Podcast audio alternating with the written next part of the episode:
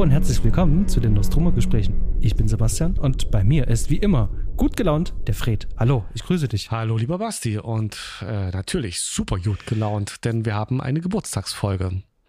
So ist es. Ähm, wir haben ein Jubiläum. Wir werden drei Jahre alt.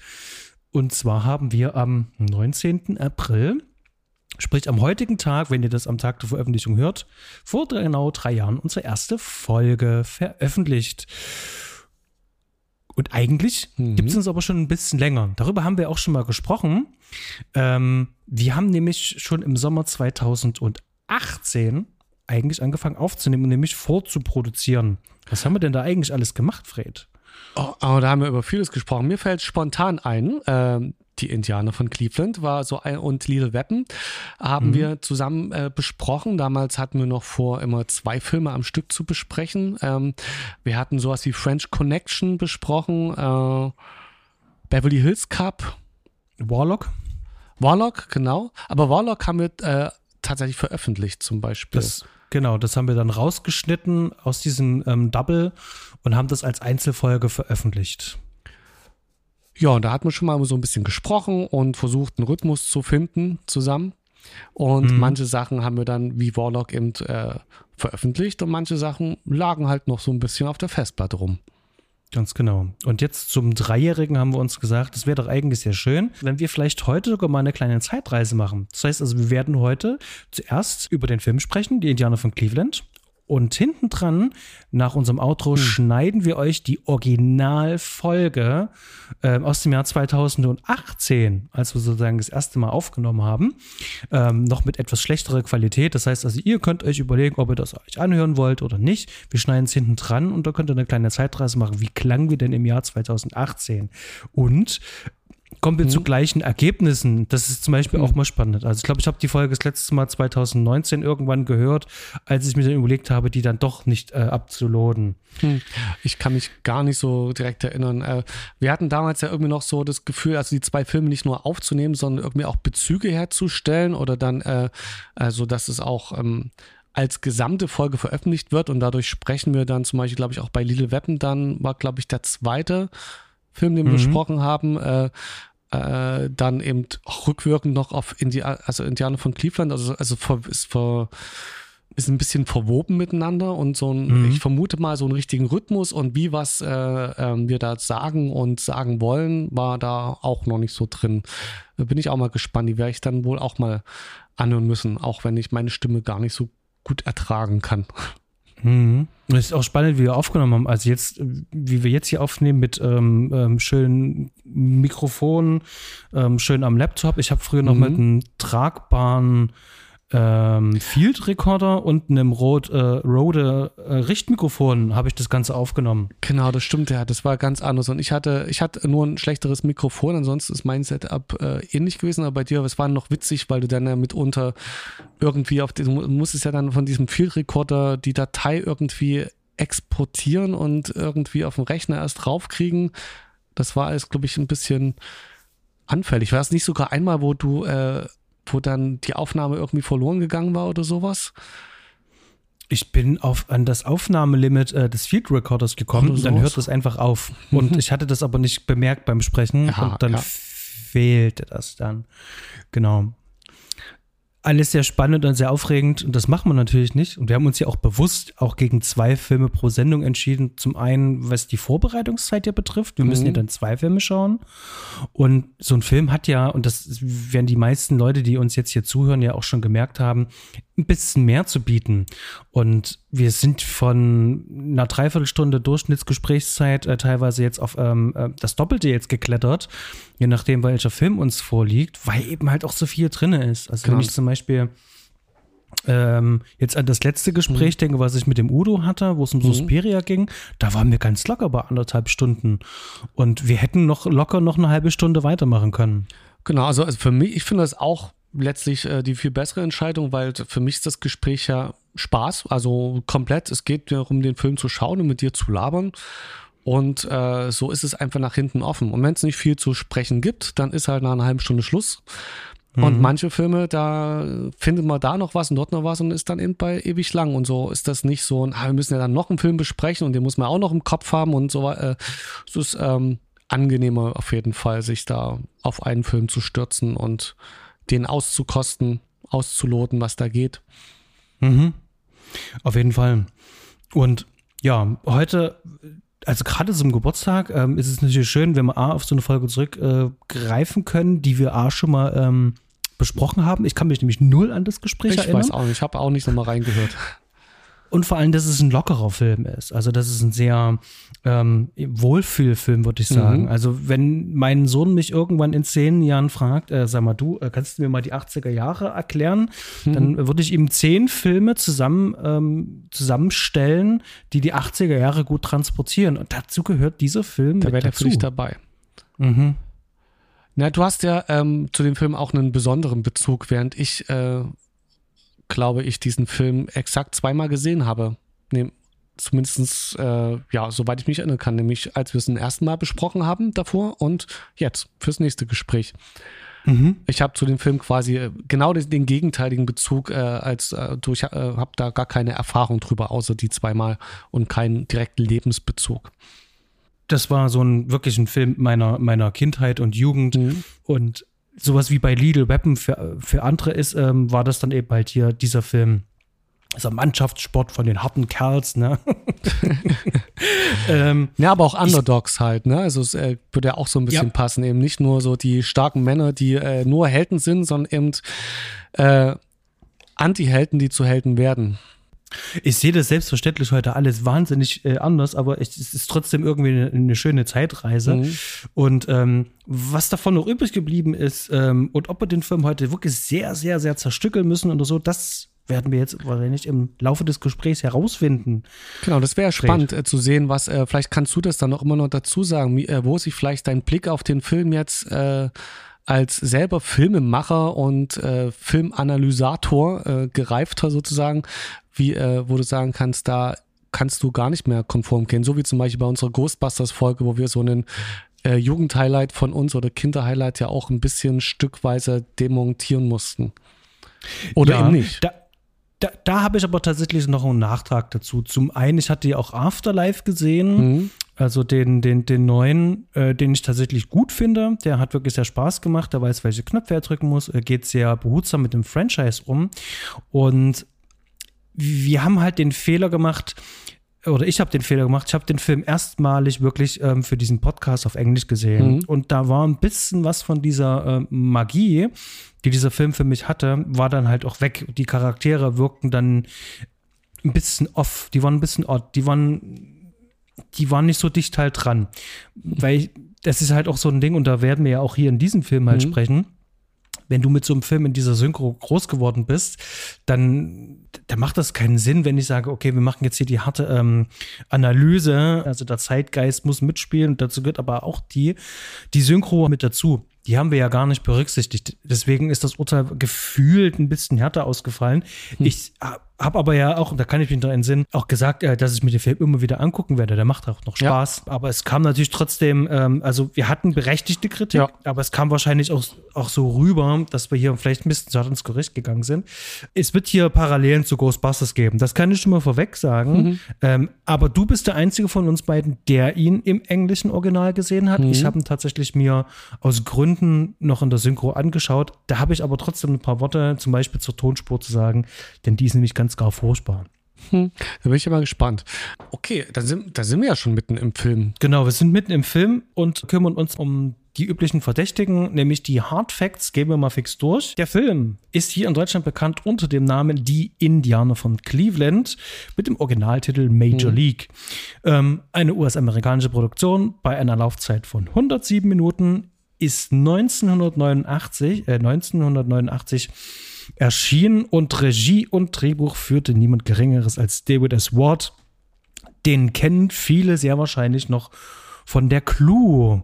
Veritabler Klassiker und ähm, das ist einer ja, meiner ich, Lieblingsfilme. Auch deine Lieblingsfilme. Ich mag den auch sehr und da hat er das Drehbuch geschrieben, ja, genau. Das Ganze ist mit einer Musik von James Newton Howard. Ähm, mhm. Den das ist ja wirklich ein Tausendsasser. Der hat ja so viele Soundtracks ja. gemacht. Der hat auch zusammen mit Hans Zimmer, der jetzt gerade ähm, den Oscar bekommen hat für Dune, hat er mhm. auch an Batman zusammengearbeitet. Und diese Liste ist verteufelt lang, was James Newton Howard gemacht hat. Und ich mag ihn immer sehr gerne hören.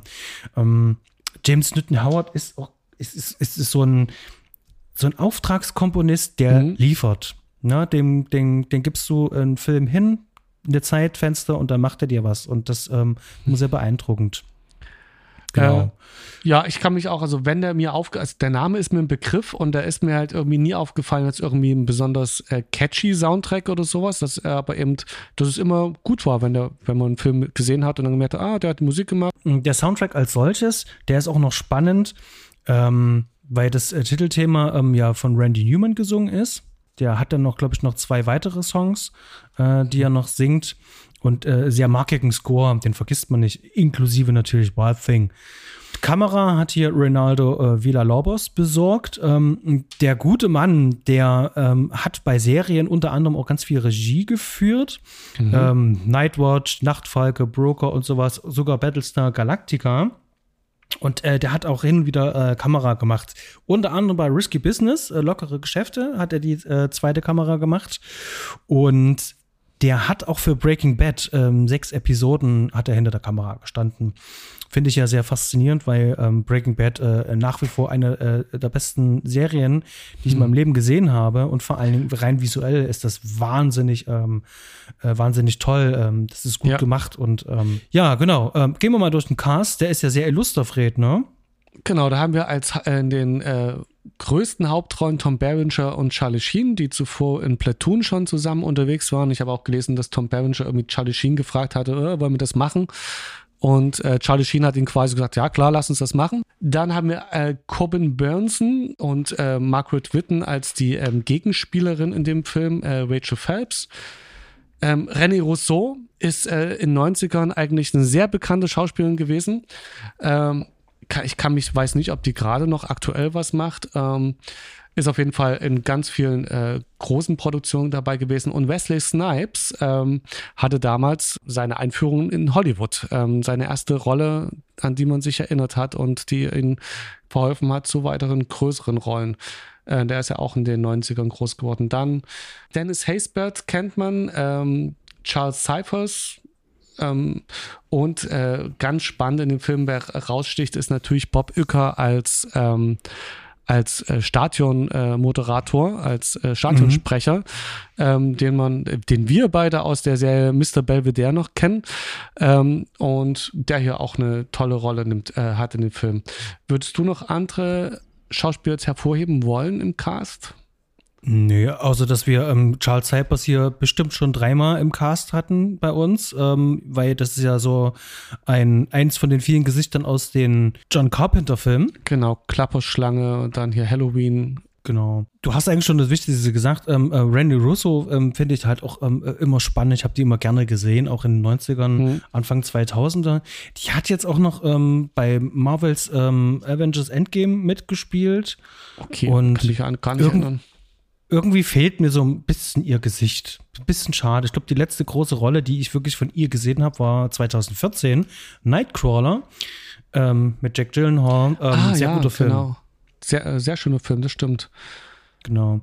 Und ansonsten ist es ein bisschen schade, dass man von der Frau nicht mehr wirklich viel sieht, ähm, weil die hat immer so eine Präsenz und eine Ausstrahlung. Genau. Und, und was Kantiges. Also sie bleibt, ist halt nicht so ein Allerweltsgesicht, sondern ähm, ist, ist ein äh, schönes Gesicht, also eine schöne, eine schöne Erscheinung, aber trotzdem so, dass man, dass sofort die Aufmerksamkeit auf sich zieht. Mhm. Mhm. Ich denke, wir haben jetzt erstmal soweit die ganzen Hardfacts durch. Der Film ist natürlich selbstverständlich auf Film gedreht, 35 mm Negativkopie und zwar in einem Seitenverhältnis 1,85 zu 1. Und wir können eigentlich in die Zusammenfassung reingehen. Fred, um was geht's denn eigentlich bei Major League? Als der Besitzer der Baseballmannschaft der Cleveland Indians stirbt, erbt Rachel Phelps das Team, eine frühere exotische Tänzerin. Um mit den Indians von Cleveland nach Miami umziehen zu können und das bessere Wetter genießen zu können, will sie eine Klausel aus dem Vertrag mit der Stadt Cleveland nutzen. Äh, da kann man nämlich mit dem Team umziehen, wenn der Zuschauerschnitt äh, unter eine bestimmte Höhe fällt. Und um die das zu erreichen, will sie das schlechteste Team der Major League Baseball zusammenstellen. Und der neue Hobbytrainer äh, Luke Brown bekommt daher hauptsächlich alternde und Amateurspieler, unter anderem den Ex-Häftling Ricky Wild Thing Warren, zur Verfügung gestellt. Nach den Anfangstests des Teams stellt sich jedoch heraus, dass die Indians gar nicht so schlecht sind. Nachdem sich die ersten Erfolge einstellen, reagiert Teammanagerin Phelps und stellt allen Luxus der Spieler ein. Als der Trainer und die Spieler von ihren Umzugsplänen erfahren, beginnt die Aufholjagd in der Liga. Das Dream Team schaffte sogar bis ins Endspiel und gewinnt das erste Mal nach 32 Jahren die Meisterschaft. Sehr ausführlich. Das ist der komplette Film in aller Kürze. Ja. Und wir haben das Ende verraten. Perfekt. Heißt also, ihr wisst jetzt, wie der Film ausgeht. Ihr könnt eigentlich jetzt schon wieder abschalten. nee, sehr schön. Ähm, wir haben alles, was wir, wir brauchen, um über den Film zu sprechen. Und wir können einsteigen und ich würde gleich mal ein bisschen einsteigen mit dem Drehbuch, denn wenn wir oh. ja schon mal so einen mhm. Oscar-prämierten ähm, Drehbuchautor haben, der hier auch die Regie übernimmt, dann ist es doch eigentlich folgerichtig, da mal zuerst drüber zu sprechen. Ja. Ähm, was wir nämlich schon festgestellt haben bei uns im Vorgespräch und unseren Notizen, die haben es hier mit so einem Feel-Good-Movie zu tun, mit so einem mhm. ähm, kantenlosen, ähm, glatt geschliffenen, gute Laune-Film. Ja. Und und? Da erstmal noch ein paar Worte noch dazu. Hm? Ich finde es ja, wie gesagt, spannend. Ich habe, ähm, dieser Film ah, schwitzt die 80er aus. Ähm, also mhm. von 89, der hat ja dieses, dieses Feeling. Ähm, und dass ich, ich kann mich einfach nicht erinnern, ob ich den Film schon mal vorher gesehen habe, bevor wir den 2019 besprochen haben. Man kannte es halt irgendwie und möglicherweise habe ich ihn gesehen, ist halt mir nicht so in Erinnerung geblieben. Deswegen habe ich den jetzt eher gesehen wie ein Zeitdokument. Mhm. Ähm, also auch so aus der Distanz raus, nicht aus dem Zeitgeist raus und ja, es ist, er, er wirft einen trotzdem genau, also er wirft einen in die Zeit rein. Er fängt zwar langsam an, aber es ist eben, wie du sagst, ohne Ecken und ohne Kanten ist der Film halt ähm, ganz schön nett aufgebaut. Er möchte, du hattest in der Vorbesprechung auch gesagt, er möchte eben, oder jetzt auch gerade eben, der möchte halt nirgendwo anecken der möchte gefällig sein, der möchte nicht mhm. zu dramatisch sein, der möchte, was mir aufgefallen ist, und die Gags sind halt alle nett, sind alle schön, es sind aber, es sind keine Gags, die wehtun, keine, die, ähm, wenn man vielleicht ein bisschen so außer diese zeittypischen, äh, ja auch Sexismus vielleicht mal grob gesagt, äh, so ein bisschen oder die Frauenrolle jetzt mal außen vor lässt, es, ähm, äh, sind es so, ja, es ist einfach nett, es ist schön, den Film anzuschauen und ähm, ja, ist das im, du, äh, ist das im Drehbuch, das ist das quasi so verankert? Nee, das, das sind ja bloß Teile vom Drehbuch. Ähm, die, die Struktur finde ich tatsächlich auch interessant, weil das mhm. ist so ein bisschen lehrbuchmäßig. Ah. Ähm, in meinem Büro hängen zwei Blätter direkt vor mir an der Wand rangepinnt.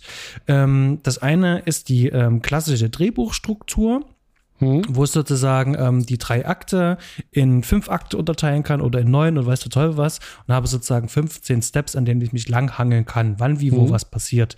Das gleiche gibt es auch als ähm, Kreisdiagramm für Kurzfilme, wo es sozusagen so eine acht Steps habe. Also diese acht Punkte, die sozusagen passieren muss, ähm, um eine Geschichte gut erzählen zu können. Das sind so äh, Punkte, Wendepunkte sind mit drin, wo verändert sich irgendwas. Und dieser Film, der ist wirklich so wie im Lehrbuch aufgebaut. Würde ich den sozusagen in fünf Punkte äh, einteilen müssen, vom Anfang bis zum Ende, komme ich auf so eine klassische Drehbuchstruktur. Mhm. Das heißt also, wir haben die Ausgangssituation. Wir, uns wird erstmal gezeigt, wo alles ist, die Ausgangslage und die Indianer von Cleveland, also die Cleveland Indians, das ist sozusagen dieses Verliererteam. Und zum Schluss soll sich das dann drehen. Das heißt also, wir haben einmal die 180-Grad-Drehung äh, gemacht. Das heißt, mhm. die Ausgangssituation ist komplett geändert. Die Charaktere haben sich geändert. Und wir haben da in der Mitte irgendwo so einen Höhepunkt noch mit drinne, der in diesem Film sogar auch erwähnt wird, ähm, dieser Mittelpunkt. Da kommen wir noch drauf zu sprechen. Mhm. Und ich finde die Struktur an sich, ähm, finde ich schon mal, ähm, finde ich schon mal spannend dahingehend, weil es ist halt einfach, du weißt, also wenn du nicht drüber nachdenkst, weißt du aber trotzdem als Zuschauer schon, ah, alles klar, so wird der Film mir wahrscheinlich den Rest alles erklären. Das heißt, du weißt relativ am Anfang schon, okay, der Film wird gut ausgehen. Der teilt das halt auch mit, weil auch jede Szene äh, einen Anfang, einen Mittelpunkt und einen Höhepunkt hat. Und ähm, der Film verhandelt eigentlich schon äh, in diesen kleinen Szenen mehr oder weniger ähm, schon immer diese Mini-Konflikte und mhm. zeigt dir, wie er das löst halt. Meistens mit Humor. Und das finde ich halt super spannend, dass, dass David S. Ward ganz klar sagt, ähm, und machen das hier ganz entspannt. Ähm, das ist eine ganz einfache Drehbuchstruktur. Und ähm, für mich liegt der Reiz eigentlich in den Wortgefechten, in dem zusammen kämpfen. Ich möchte hier ähm, ein schönes ähm, Medley aus, ähm, aus diesem, diesem Sport halt machen und ein paar Leistungen halt zeigen von, von, von Schauspielern. Und ähm, offensichtlich hatte äh, David S. Watt auch eine ganz andere Agenda auch dafür. Also nicht einfach sagen, ich will einen Familienfilm machen, mhm. sondern er wollte tatsächlich ähm, die ähm, Cleveland Indians auch mal gewinnen sehen. ja, der ist halt richtig Fan gewesen. Also der kommt, glaube ich, sogar aus Cleveland und ist halt äh, Fan der echten Cleveland Indians, der Mannschaft, die einfach nur, ich glaube, zweimal oder sowas bis dahin äh, überhaupt gewonnen hatten. Und ja, der hat sich seinen Film gedreht, um, um sein Traumteam einfach mal äh, an der Spitze zu sehen. Das ist auch mhm. witzig. Mhm.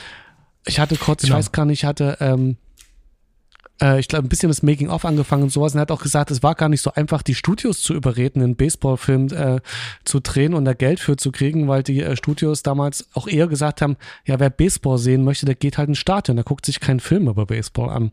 Der musste mhm. da also auch ordentlich äh, sein, für sein Projekt ähm, da kämpfen, dass das umgesetzt werden kann das, das kann ich auch verstehen, weil ich hatte so das Gefühl und ich glaube, das ist auch einer von den Punkten, an die ich mich noch entsinnen kann, unser äh, Gespräch von vor vier Jahren, dass irgendwie wie so ein Fluch auf so Sportfilmen halt liegt. Also mhm. wenn es nicht äh, gerade Rocky ist, Ne? Mhm. Ähm, sind Sportfilme halt sehr schwer und gerade diese äh, Football, Baseball, ja. diese klassischen amerikanischen Sportfilme sind jetzt im Allgemeinen nicht so ähm, beliebt im Film. Also da sagen dann die Besucherzahlen äh, und das Einspielergebnis sind immer ein bisschen was anderes.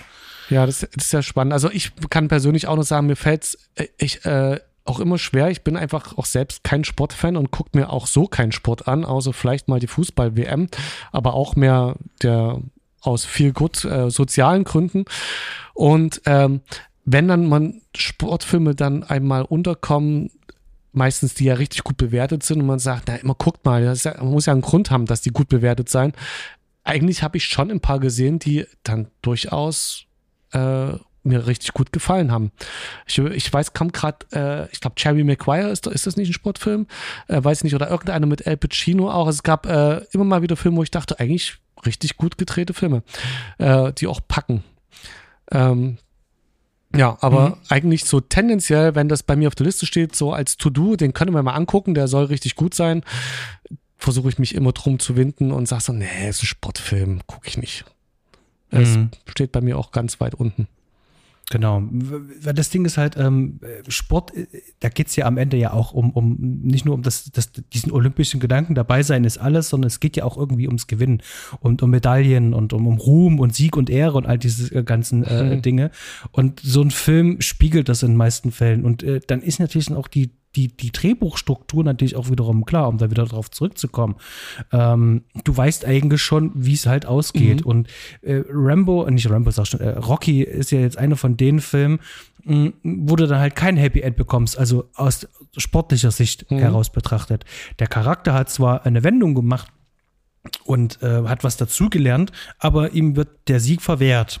Und hier ist das halt anders. Und das siehst du schon, ähm, wenn dieser Film etabliert wird, wenn du die Musik hast von Randy Newman, du siehst die Stadt von Cleveland, äh, dieser mhm. Aufbau, die Zeitungsausschnitte, die dir schon suggerieren, ähm, hier gibt es seit 32 Jahren keinen Sieg mehr und das scheint hier eine ähm, absolute ähm, Gurkentruppe zu sein. ähm, dann hast du schon so eine leise Ahnung, okay, uns wird hier der Underdog hier ganz klar präsentiert. Ja. Und ähm, schon allein das, das, das, das Marketing, das, ähm, wie der Film beworben wird, sagt ja auch schon, die schaffen das am Ende. Was ja. wäre denn das dann auch für ein Film? Und damit der Film lässt sich da auch gar nicht drauf ein, äh, dir irgendwas weiß machen zu wollen, von wegen so, ähm, das werden die Jungs niemals schaffen, sondern der zeigt dir, wie sie es schaffen. Du weißt es eigentlich schon. Ja, doch, du hast recht. Also ich meine, ich habe mir da drüber, also jetzt vorher gar keine Gedanken so gemacht, aber genauso ist der Film von, startet von Anfang an, dass du eigentlich weißt, du schaust hier genau die Story von jemandem, der schlechte Ausgangsposition hat und du siehst, wie er es schafft, äh, also die Mannschaft, beziehungsweise also wie der Underdog es schafft, äh, doch zum Held zu werden. Und mhm. ja, stimmt, hast recht. Also ich habe das gar nicht so auf der Ebene geschaut. Das ist jetzt erst, weil du das so sagst. Die Signale sind eindeutig. dass äh, mhm. äh, man ist nie in, in, bei diesem Film in der Lage, wirklich zu denken, die könnten nicht gewinnen. Es ist halt die Spannung eher, ist es jetzt schon, also ja, daraus, wie die dahin kommen. Das ist wirklich der mhm. Weg, das ist das Ziel bei dem Film. Mhm. Am Anfang, ähm, wenn die Credits laufen, ähm, mhm. hast du dir ja aufgeschrieben, dass das ein bisschen äh, altbacken wirkt. Genau, also beim ersten Mal gucken, äh, ich kann mich, wie gesagt, jetzt, als ich rangekommen bin, ich hatte natürlich ein paar Szenen im Kopf, aber ich bin bei dem Film, ich kannte den nicht mitsprechen, so es gab auch einige Sachen, die konnte ich mich gar nicht erinnern, als ich den gestern, vorgestern geschaut habe. Und beim Anfang dachte ich so, ui, äh, das ist jetzt ein bisschen ja, altbacken halt, so wie ich es aufgeschrieben habe. So, das ist jetzt, äh, das hat auch von dem Drive, den der Film dann später hat und die Chemie, die er relativ schnell entwickelt, ähm, hat dieser Anfang nichts. Also der, der, da spüre ich das noch nicht, sondern es ist wirklich beschauliche Kamerafahrten über die Stadt hinweg. Es wird die Stadt einfach etabliert.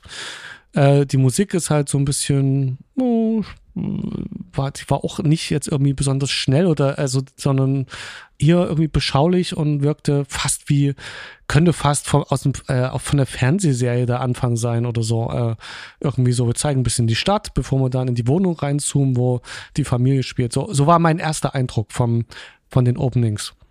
Hm.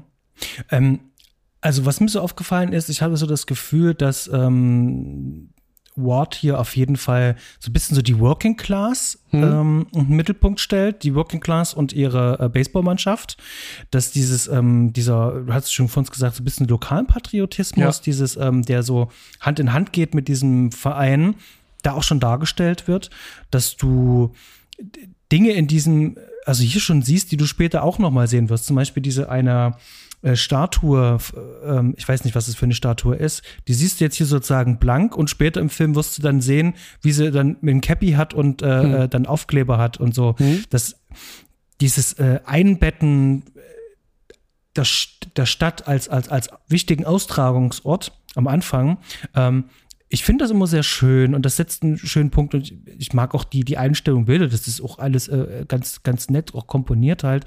Du hast aber natürlich schon recht, das, das, das wirkt schon ein bisschen angestaubt. Wirkt, ne? Ja, genau, es wirkt einfach angestaubt. So vom Prinzip, also das, was der, was das machen möchte, ist es auch genau richtig, weil es eben einfach passt. Es geht hier um ein lokales Team, was auch für seine lokale Lokalität kämpft, das dafür kämpft, um in Cleveland zu bleiben. Also dieser Ort an sich spielt einfach die ganze Zeit eine Rolle. Also das mhm. ist und dass er das so tun möchte und das aufgreift, ist halt auch okay. Und für damalige Zeiten kann ich jetzt gerade nicht mehr einschätzen, ob das da auch äh, daraus äh, okay wäre. Aus jetzigen Sehgewohnheiten raus wirkt der Anfang einfach behäbig irgendwie. Also mhm. der greift den Film noch nicht, also noch das Tempo vom Film nicht auf oder so. Mhm? Gut, guter Punkt. Ähm, weil 1987 gab es den Film Red Heat von Walter Hill. Mhm. Und Walter Hill hat ähm, seinen äh, Anfang nach Russland verlegt und äh, springt dann irgendwann nach mhm. Chicago rüber. Ja.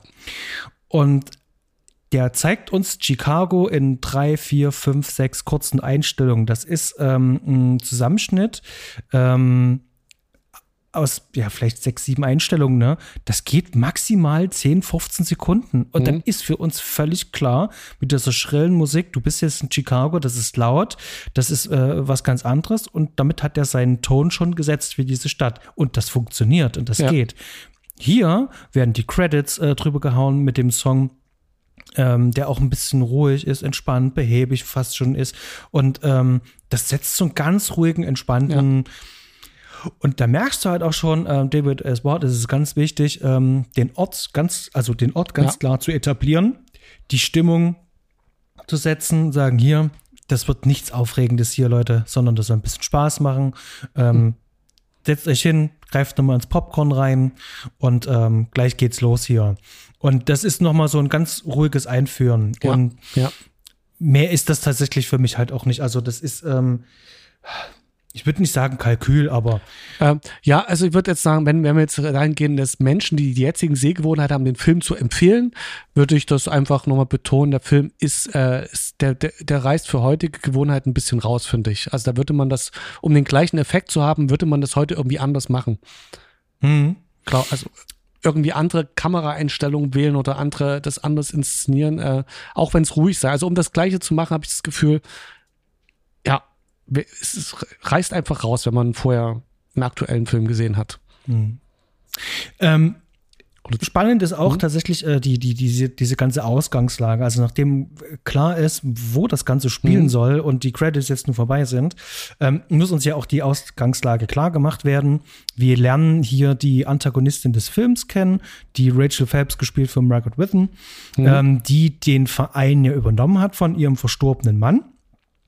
Äh, in der deutschen Version wird gesagt, sie ist eine Revue-Tänzerin. Ähm, ich glaube, im Englisch ist sie einfach nur äh, eine Striptease-Tänzerin. Ist das korrekt? Äh, ähm, eine exotische Tänzerin. Ich glaube, Striptease-Tänzerin sagt man nicht. Ich hab's ganz, äh, das wird in, ja auch nur ganz kurz nebenbei benannt und das, äh, die sagen ja auch nicht Striptease äh, zum, in, im Amerikanischen meistens, sondern sagen für Strip-Tänzerin meistens exotische Tänzerin. Äh, mhm, irgendwie so. Okay. Ich weiß nicht, wie genau Wortlaut war, aber ja, also okay. nicht Revue sagen die nicht. Alles klar. Also das ist dann in der deutschen Version mit drinne. Wir lernen auch ähm, äh, Charles Cypers in seiner Rolle hier äh, Charlie, Charlie Donovan kennen mhm. und merken so, ah, alles klar. Ähm, die gute Frau, die hat hier andere Pläne, denn die hat gar nicht vor, ähm, hier irgendwas zu gewinnen, sondern im Gegenteil, wenn die Mannschaft nur schlecht genug spielt und wenig Zuschauer kommen, hat sie vertraglich, wie du es vorhin schon so schön mhm. verlesen hast, die Möglichkeit, ähm, aus dem Stadion umzuziehen, denn Miami würde ihr dann einen besseren Vertrag machen. Ähm, ich glaube, das ist der einzige Punkt vom gesamten Film, den ich nicht verstanden habe, warum eine Mannschaft aus Cleveland ähm, in Miami ein Stadion bekommen soll. Aber hm. vielleicht kannst du mir das ja erklären. Also, äh, ich, ich eck da auch an. Also, es ist irgendwie mhm. so, hä? Ähm, es ist äh, und muss dann ich an der Stelle habe ich dann auch ich glaube wahrscheinlich auch beim ersten Mal schauen da, damals nachgedacht was das eigentlich für einen, ähm, eine Sache ist aber das ist so wie äh, also da ist die Mannschaft einfach nicht so lokal verankert, wie wir das einfach kennen irgendwie. Also es ist irgendwie, du, es ist halt die Mannschaft und die gehört jemanden. Es ist eben so wie, haben wir in Leipzig ja ein bisschen beim Fußball ähnlich. Mhm. Es gehört halt einer Firma oder einem Verein oder was, auch eine Privatperson und die kann mit der Mannschaft halt machen, was sie will. Und äh, wahrscheinlich um Fördergelder abzusahen oder was auch immer, ähm, machen die halt, so wie es da ist, einen Vertrag mit der Stadt. Und das ist irgendwie, passt das nicht in unser Verständnis rein, oder? Man hat eben einfach ein lokales Team. Also gerade im Deutschen, äh, Deutschland ist Sport irgendwie so und so sehr vereinslastig äh, mhm. organisiert, so dass das eh immer sehr lo lokal ist. Und mhm. ich äh, erinnere mich dann jedes Mal dran, irgendwie düster, dass man das, das schon öfter mal bei irgendwelchen Mannschaften, anderen Filmen oder wie auch immer gehört zu haben, dass das wirklich, äh, also da ist es ja ganz oft so, dass es, ähm, dass es privat, also dass diese Mannschaften irgendwie privat organisiert sind. Ja. Ähm, und da geht das halt offensichtlich. Sie, hat ja, sie sagt ja, glaube ich, auch irgendwie, in Miami ist ein Stadion frei und wenn wir mhm. das hier schaffen, dass wir aus dem Vertrag mit der Stadt rauskommen, ziehen wir da halt um und nehmen uns neue Spieler. Es ist irgendwie, in ganz ist es so wie, als würdest du dir ein Haus kaufen oder so oder ein, ein, ein Auto kaufen und dann kannst du halt hinfahren, wo du willst. So ungefähr ist die, die Mannschaft oder mhm. Ja. Das ist natürlich spannend, da hast du natürlich recht. Ähm, wir haben ja in Deutschland die 50, äh, 50 ähm, plus 1 Regel haben wir ja die so eine Dinge ja eigentlich nicht, also nicht realisierbar macht. Okay, und dadurch natürlich kann nicht einer einfach kommen und sagen, oh, ich will jetzt mit einer Mannschaft nach Rom, also jetzt gehe ich nach Rom, sondern da haben sehr viele Leute mitzureden. Genau. Und, das und, ist äh, hm? und, und, und RB hat das so ein bisschen umgangen, indem die sich eben halt einen Verein gekauft haben mit der Lizenz mhm. und haben den eben halt hochgepumpt.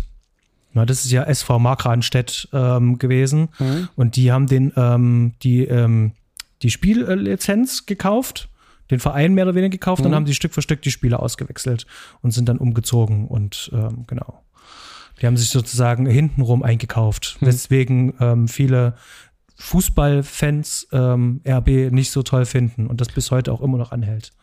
Das, ja, das wird auch Ewigkeiten dauern, bis das dann irgendwann mal dann doch ein Traditionsverein ist oder auch nicht. Mal schauen. Ja, es muss, kann doch echt nur schlecht mitreden. Es ist mal, äh, bin da gar, gar nicht weit drin. Da bin ich auch ja. komplett auf der Gerüchteküche aus dritter Hand. Ja, ich bin tatsächlich, ich habe eine Zeit lang mich sehr lange äh, mal mit auseinandergesetzt mit mhm. Fußball. Ich wollte es halt einfach mal, weil es mich nie interessiert hat, wollte ich mich auseinandersetzen. Ähm, habe wirklich sehr viel gelesen, war mhm. beim Fußball selber oh. auch gewesen hier ha. und äh, Dokus angeschaut. Cool. Ähm, das war schon echt spannend.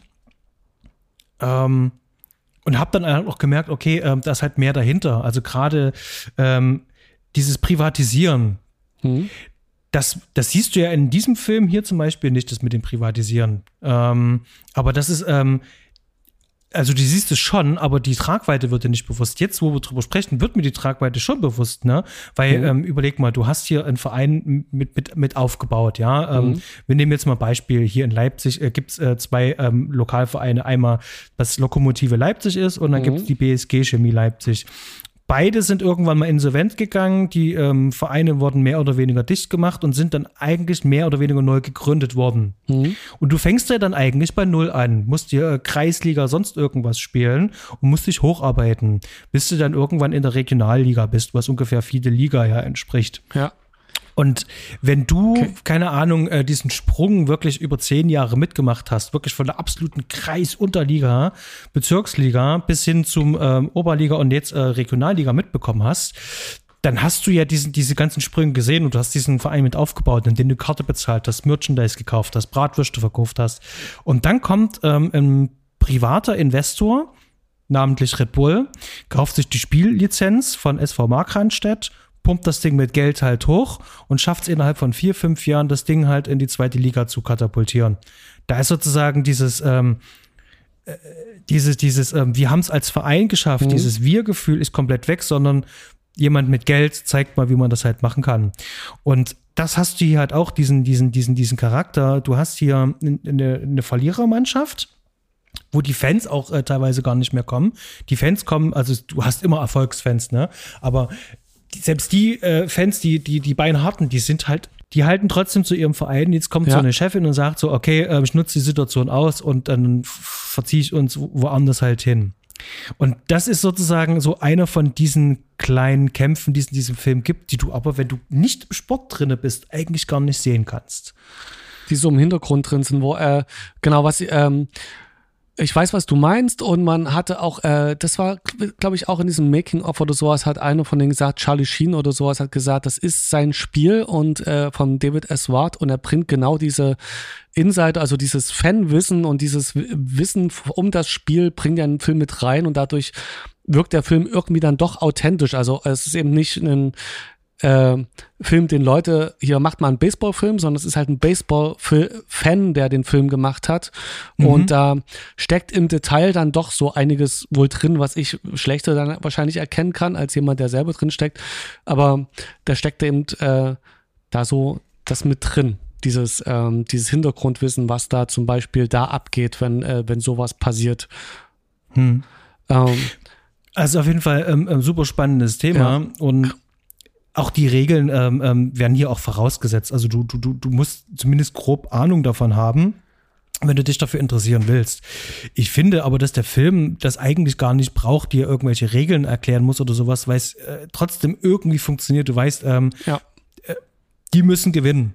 Und irgendwie schaffen die es schon. Und jetzt werfen die mal, da müssen die mal fangen, da müssen die mal laufen und ähm, irgendeiner muss immer zuerst da sein. Und ähm, das sind so einfache mhm. filmische Mittel, wo dem Film das schon gelingt, uns das zu vermitteln. Ah, okay, so muss das sein. Genau, es reicht. Wenn ich ab, das, das, das, reicht halt. Und ich finde, der, äh, David S. Ward gelingt es halt, finde ich, sehr gut, mhm. ah, diesen, diesen Mini-Konflikt da, äh, der hinten ran steht, ähm, deutlich zu machen mit diesem Umzug, weil du weißt als Außenstehender, okay, Umzug ist nicht gut. Die anderen finden das doof und mhm. die will das. Antagonistin, habe ich verstanden. Müssen wir verhindern. Das reicht mir schon als Setting. Und dann hast du natürlich noch ähm, das Spiel selber.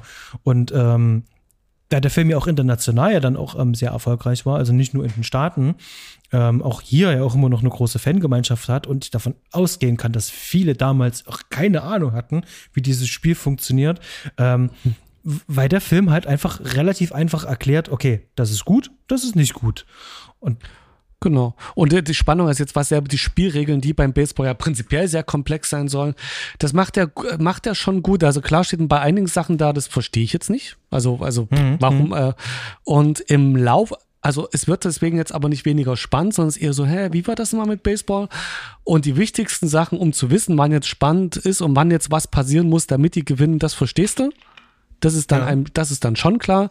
Ein paar Einzelheiten dauern halt dann noch mal ein bisschen und so, ach ja, irgendwie so war das. Aber es ist nie, es ist so gut dargestellt, dass es, dass man mitfiebern kann und wahrscheinlich wäre sogar eher einfach hätte sehr gestellt, also kriegt das mal hin, die Regeln zu erklären, dass sich das nicht gestelzt anfühlt oder so rausgerissen aus dem Film. Das ist ja immer ziemlich nervig, wenn irgendwie, äh, na, wenn man so ein, äh, versucht, das ins Drehbuch einzubauen, äh, eine Situation, wo es möglichst authentisch wirkt, dass jetzt jemand was erklärt, was eigentlich den Protagonisten ja klar ist.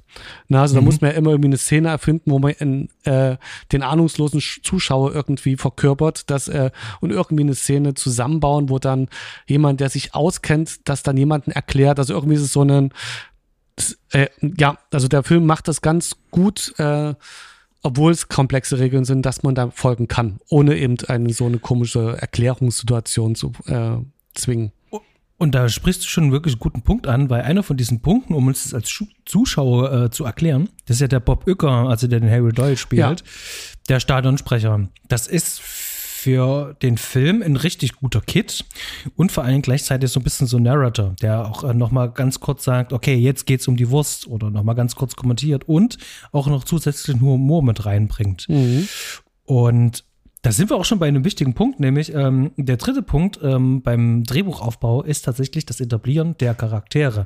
Und da geht der Film wirklich rigoros vor. Da geht da schonungslos, schnell und, und, und, und klar geht er da halt ran und stellt die Charaktere vor. Und das finde ich ähm, eine so gelungene äh, ähm, hm. Szene, wie die erstmal alle angerufen werden.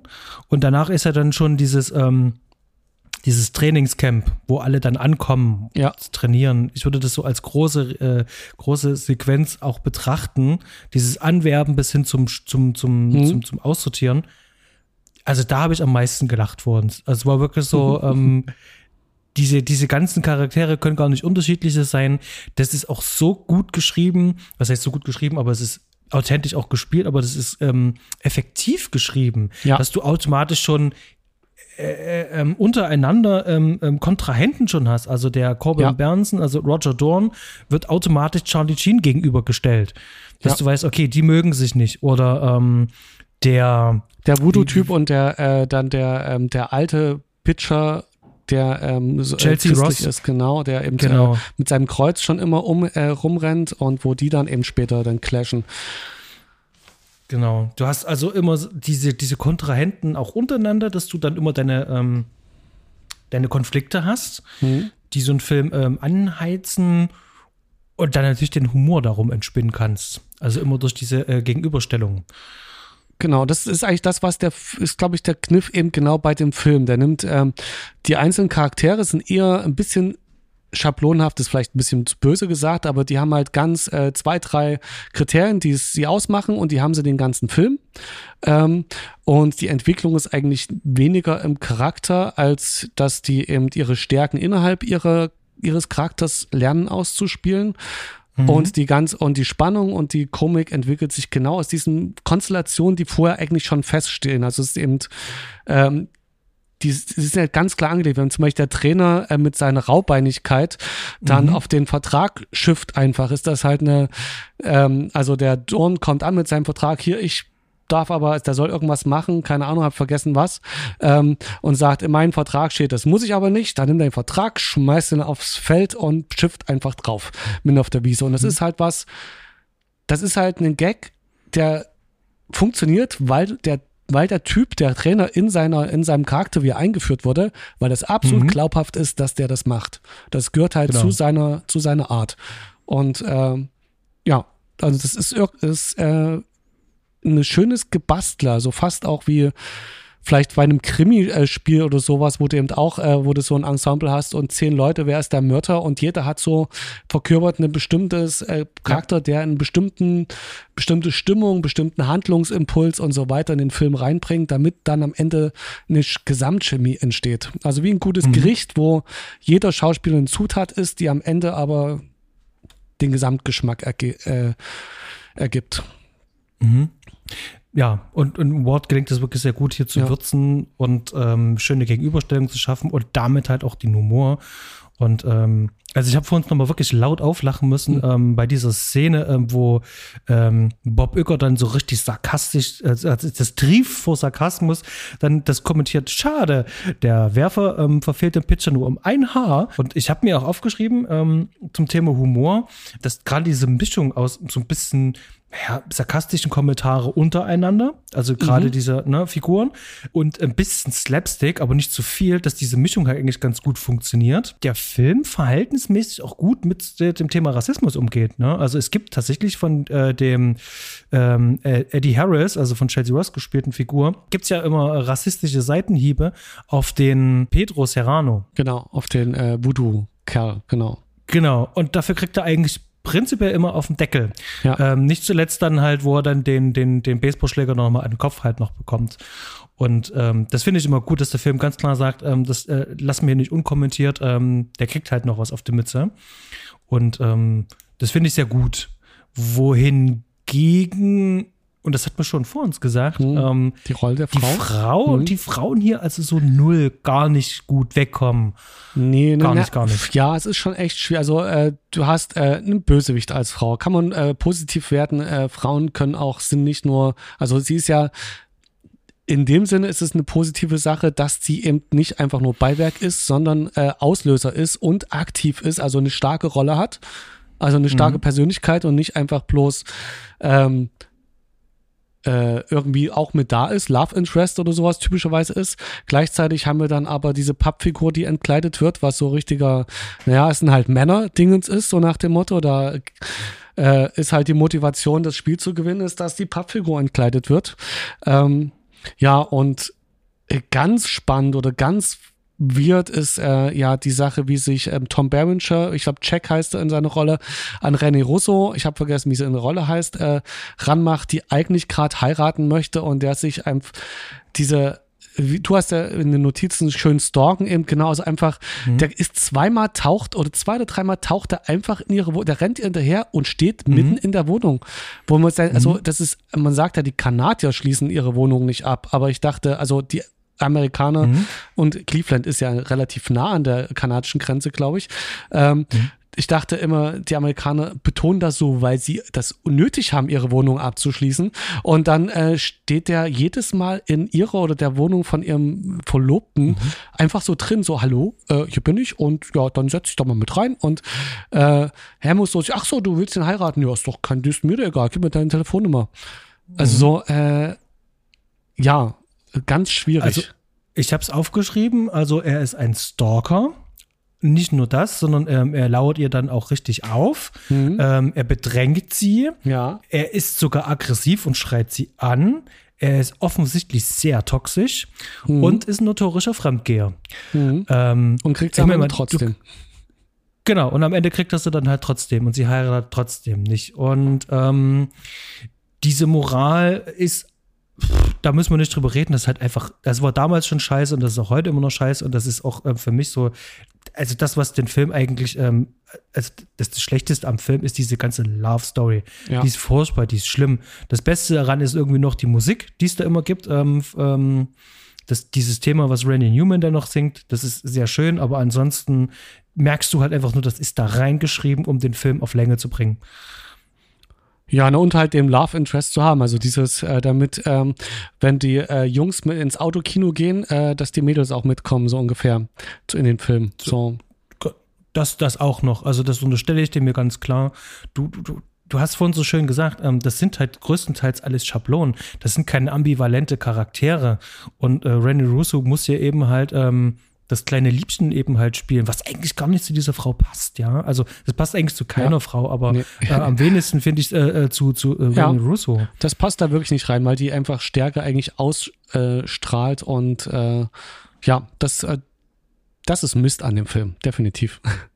Genau, das macht auch keinen Spaß und da würde ich jetzt auch tatsächlich auch gerne ähm, ähm, einfach drüber jetzt hinweggehen. Wir haben es jetzt gesagt, ähm, findet man nicht gut, ähm, ist doof und nicht doof, das ist sogar scheiße, aber ähm, nun denn, das Schöne ist, ähm, man kann wirklich sagen, man kann das, ähm, wenn es im Disk-Menü schön drin ist, eigentlich sogar gut äh, skippen, weil das immer sozusagen ähm, ein ähm, ja. Menüpunkt ist. Genau. ist schon extra so gemacht, dass du drüber wegspringen kannst. Genau, dann haben wir ähm, schon klar gemacht, ähm, die, die, die Chefin hat so ihren Antagonistenplan, da haben wir ja schon darüber gesprochen. Mhm. Und äh, wir arbeiten uns nach diesem ganzen äh, Trainingscamp und äh, den ersten Spielen, rappeln wir uns so langsam nach oben und kommen so zum Mittelpunkt des Films. Und da wird auf der Tonspur wirklich so gesagt, dass es jetzt in der Liga 60-60 steht. Also 60 äh, Niederlagen, 60 ja. Gewinne.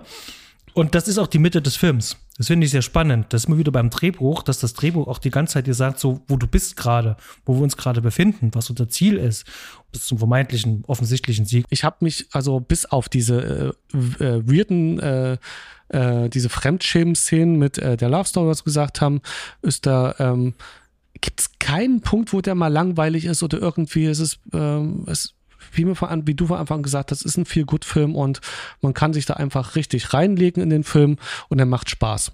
Äh, man kommt mhm. also die ganze Struktur, wie wir es gesagt haben, wie der aufgebaut ist, führt, es gibt genug Charaktere, so dass äh, das ja nicht schlimm ist, dass die Charaktere sich nicht entwickeln oder sowas, weil eben diese Chemie einfach entsteht, die wird äh, ähm, die werden zusammengewürfelt, da ist man dabei, dann entstehen daraus sich ganz organisch die ganzen Twiste, diese Mini-Twiste und die große Story. Man hat äh, diesen Wendepunkt, wie du schon gesagt hast, wo dann auf einmal dann der Kampf losgeht. Jetzt kann dieses Team gewinnen und dann bist du auch dabei, freust dich. Du weißt ja, die werden so und so gewinnen, wie wir auch schon gesagt haben. Es ist irgendwie klar, aber gleichzeitig macht es Spaß. Es werden noch so ein paar kleine, ähm, wie diese, äh, okay, da sind wir wieder bei äh, Rolle des Frau, wo die äh, Rolle der Frau, wo die äh, von Dorn, die äh, Frau, die sich betrogen fühlt, dann äh, Charlie Sheen reinlegt, äh, wo nochmal so ein, ein, schöner, trotzdem ein schöner Mini-Handlungsbogen reinkommt und äh, ja, es ist, äh, dieser äh, Film ist nie rasant schnell, finde ich. Also es ist nie so, dass man hekt, dass der hektisch ist, sondern der hat so ein richtiges Wohlfühltempo. Mhm. Ohne Langeweile, aber trotzdem schön. Mhm. Ich finde vor allem diese gesamten Montageszenen, immer wenn es darum geht, eine ähm, ne, ne Serie zu verfolgen, zum Beispiel wenn die jetzt drei Siege in Folge haben oder mhm. eine bestimmte Zeit an Spielen, ähm, dann wird das ähm, schön zusammengeschnitten, so wie so eine Art Best-of. Und das macht der Film eigentlich immer. Da entsteht auch nochmal ganz viel Humor und er macht das immer bis zum, bis zum Schluss, bis zum großen Hauptspiel. Mhm. Und ähm, das ist auch was, wo der Film so ganz viel von seinem Charme bekommt, weil in diesen Montage du legst ein bisschen Musik drüber, du hast den Sprecher noch ein bisschen, der das Ganze kommentieren kann. Wir können Zeit raffen. Ja, das mhm. finde ich zum Beispiel auch sehr spannend. Ähm, und so kommst du dann natürlich halt auch ganz schnell ähm, zu, zu deinem Ende. Und da sind wir vielleicht mal bei einem Punkt, nur vielleicht auf die, die, die, die Regie und die Kameraarbeit mal ein bisschen zusammen eingehen können. Weil ähm, da gibt es tatsächlich nicht wirklich viel zu sagen, denn der Film ist so ein richtig, richtig klassischer mhm. äh, Continuity-Editing-Film. Also dieser Film ist am Schnittplatz, also wirklich am Avid-Schnittplatz ist der entstanden. Ähm, viele Sachen waren sicherlich klar. Also alles, was äh, Liebesszene äh, ist, war vorher schon klar, wie es ungefähr aussieht. Aber alles, was irgendwie rund um das Spiel hängt, das merkst du auch selber. Ähm, das, das ist am Schneidetisch entstanden. Das ist teilweise ging es auch wahrscheinlich nur über die Montageszenen, weil viele mhm. Sachen nicht funktioniert haben, bis hin zur körperlichen ähm, äh, Verfassung einiger Schauspieler. Äh, Wesley ja. Snipes war zum Beispiel ja kein, kein Baseballspieler. Genau, und, ja, gesagt, ähm, ja, haben deswegen auch im Film nichts gezeigt, wo der wirft, weil der wohl gruselig äh, werfen muss. Genau. Und da sind so viele Sachen noch mit drin, dass dann Ward gesagt hat, okay, wir, wir, wir müssen da jetzt eine Lösung finden dafür. Finde ich, ist eine sehr gelungene Lösung für das Ganze. Ähm, und das heißt, der musste auf Coverage drehen. Und das ist bei so einem Spiel auf Coverage drehen, das ist wirklich echt eine harte Nuss, weil du hast sehr viel Material. Und ich bin mir sehr sicher, dass der Film wahnsinnig viel ähm, Filmrollen ähm, erzeugt hm. hat und dass der, der den Film geschnitten hat, ähm, für den es noch nicht mal äh, ähm, ähm, Link hier gibt, ähm, weiterführend äh, zu auf Wikipedia, nämlich Dennis M. Hill, ähm, wirklich wahnsinnig viel Arbeit bedeutet haben muss.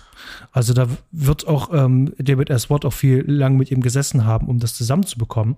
Und das merkst du auch in der Kameraarbeit. Ja, die Kamera ist teilweise größtenteils fest. Da gibt es ein paar Schwenks, ähm, bisschen mit dem Teleobjektiv. Mhm. Ähm, der wird in dem Schwenk wird reingezoomt und mehr passiert da halt auch nicht. Da gibt es keine großartigen Fahrten. Also ganz, keine ganz, ganz wenig. oder sowas. Äh. Nichts, gar nichts.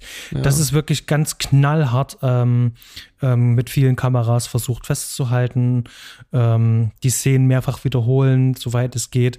Und im Spiel geht es teilweise nicht. Da kannst du die Kameras nicht überall beliebig hinstellen, weil das, das kostet ja wahnsinnig viel Geld. Ähm, also musst du dann halt ähm, so eine Montagen zusammenschneiden wie gesagt, der Film hat das meiner Meinung nach gut gemacht. Das funktioniert. Ähm, und das fetzt halt auch. Aber da ist keine wirkliche Handschrift erkennbar von S-Wort, muss ich hier an der Stelle sagen. Ist, ist jetzt nichts Schlimmes. Nö, der Film ist insgesamt wirkt einfach ja, der erzählt seine Story. Ich hatte jetzt auch nicht den Regisseur als irgendwie Hauptactor ähm, hervorgehoben vom, äh, wenn ich den Film schaue. Ich meine, was, äh, was vielleicht noch in spezielles Stilmittel ist, was mir dann äh, erst ähm, so, also nach dem Film eben so aufgefallen ist.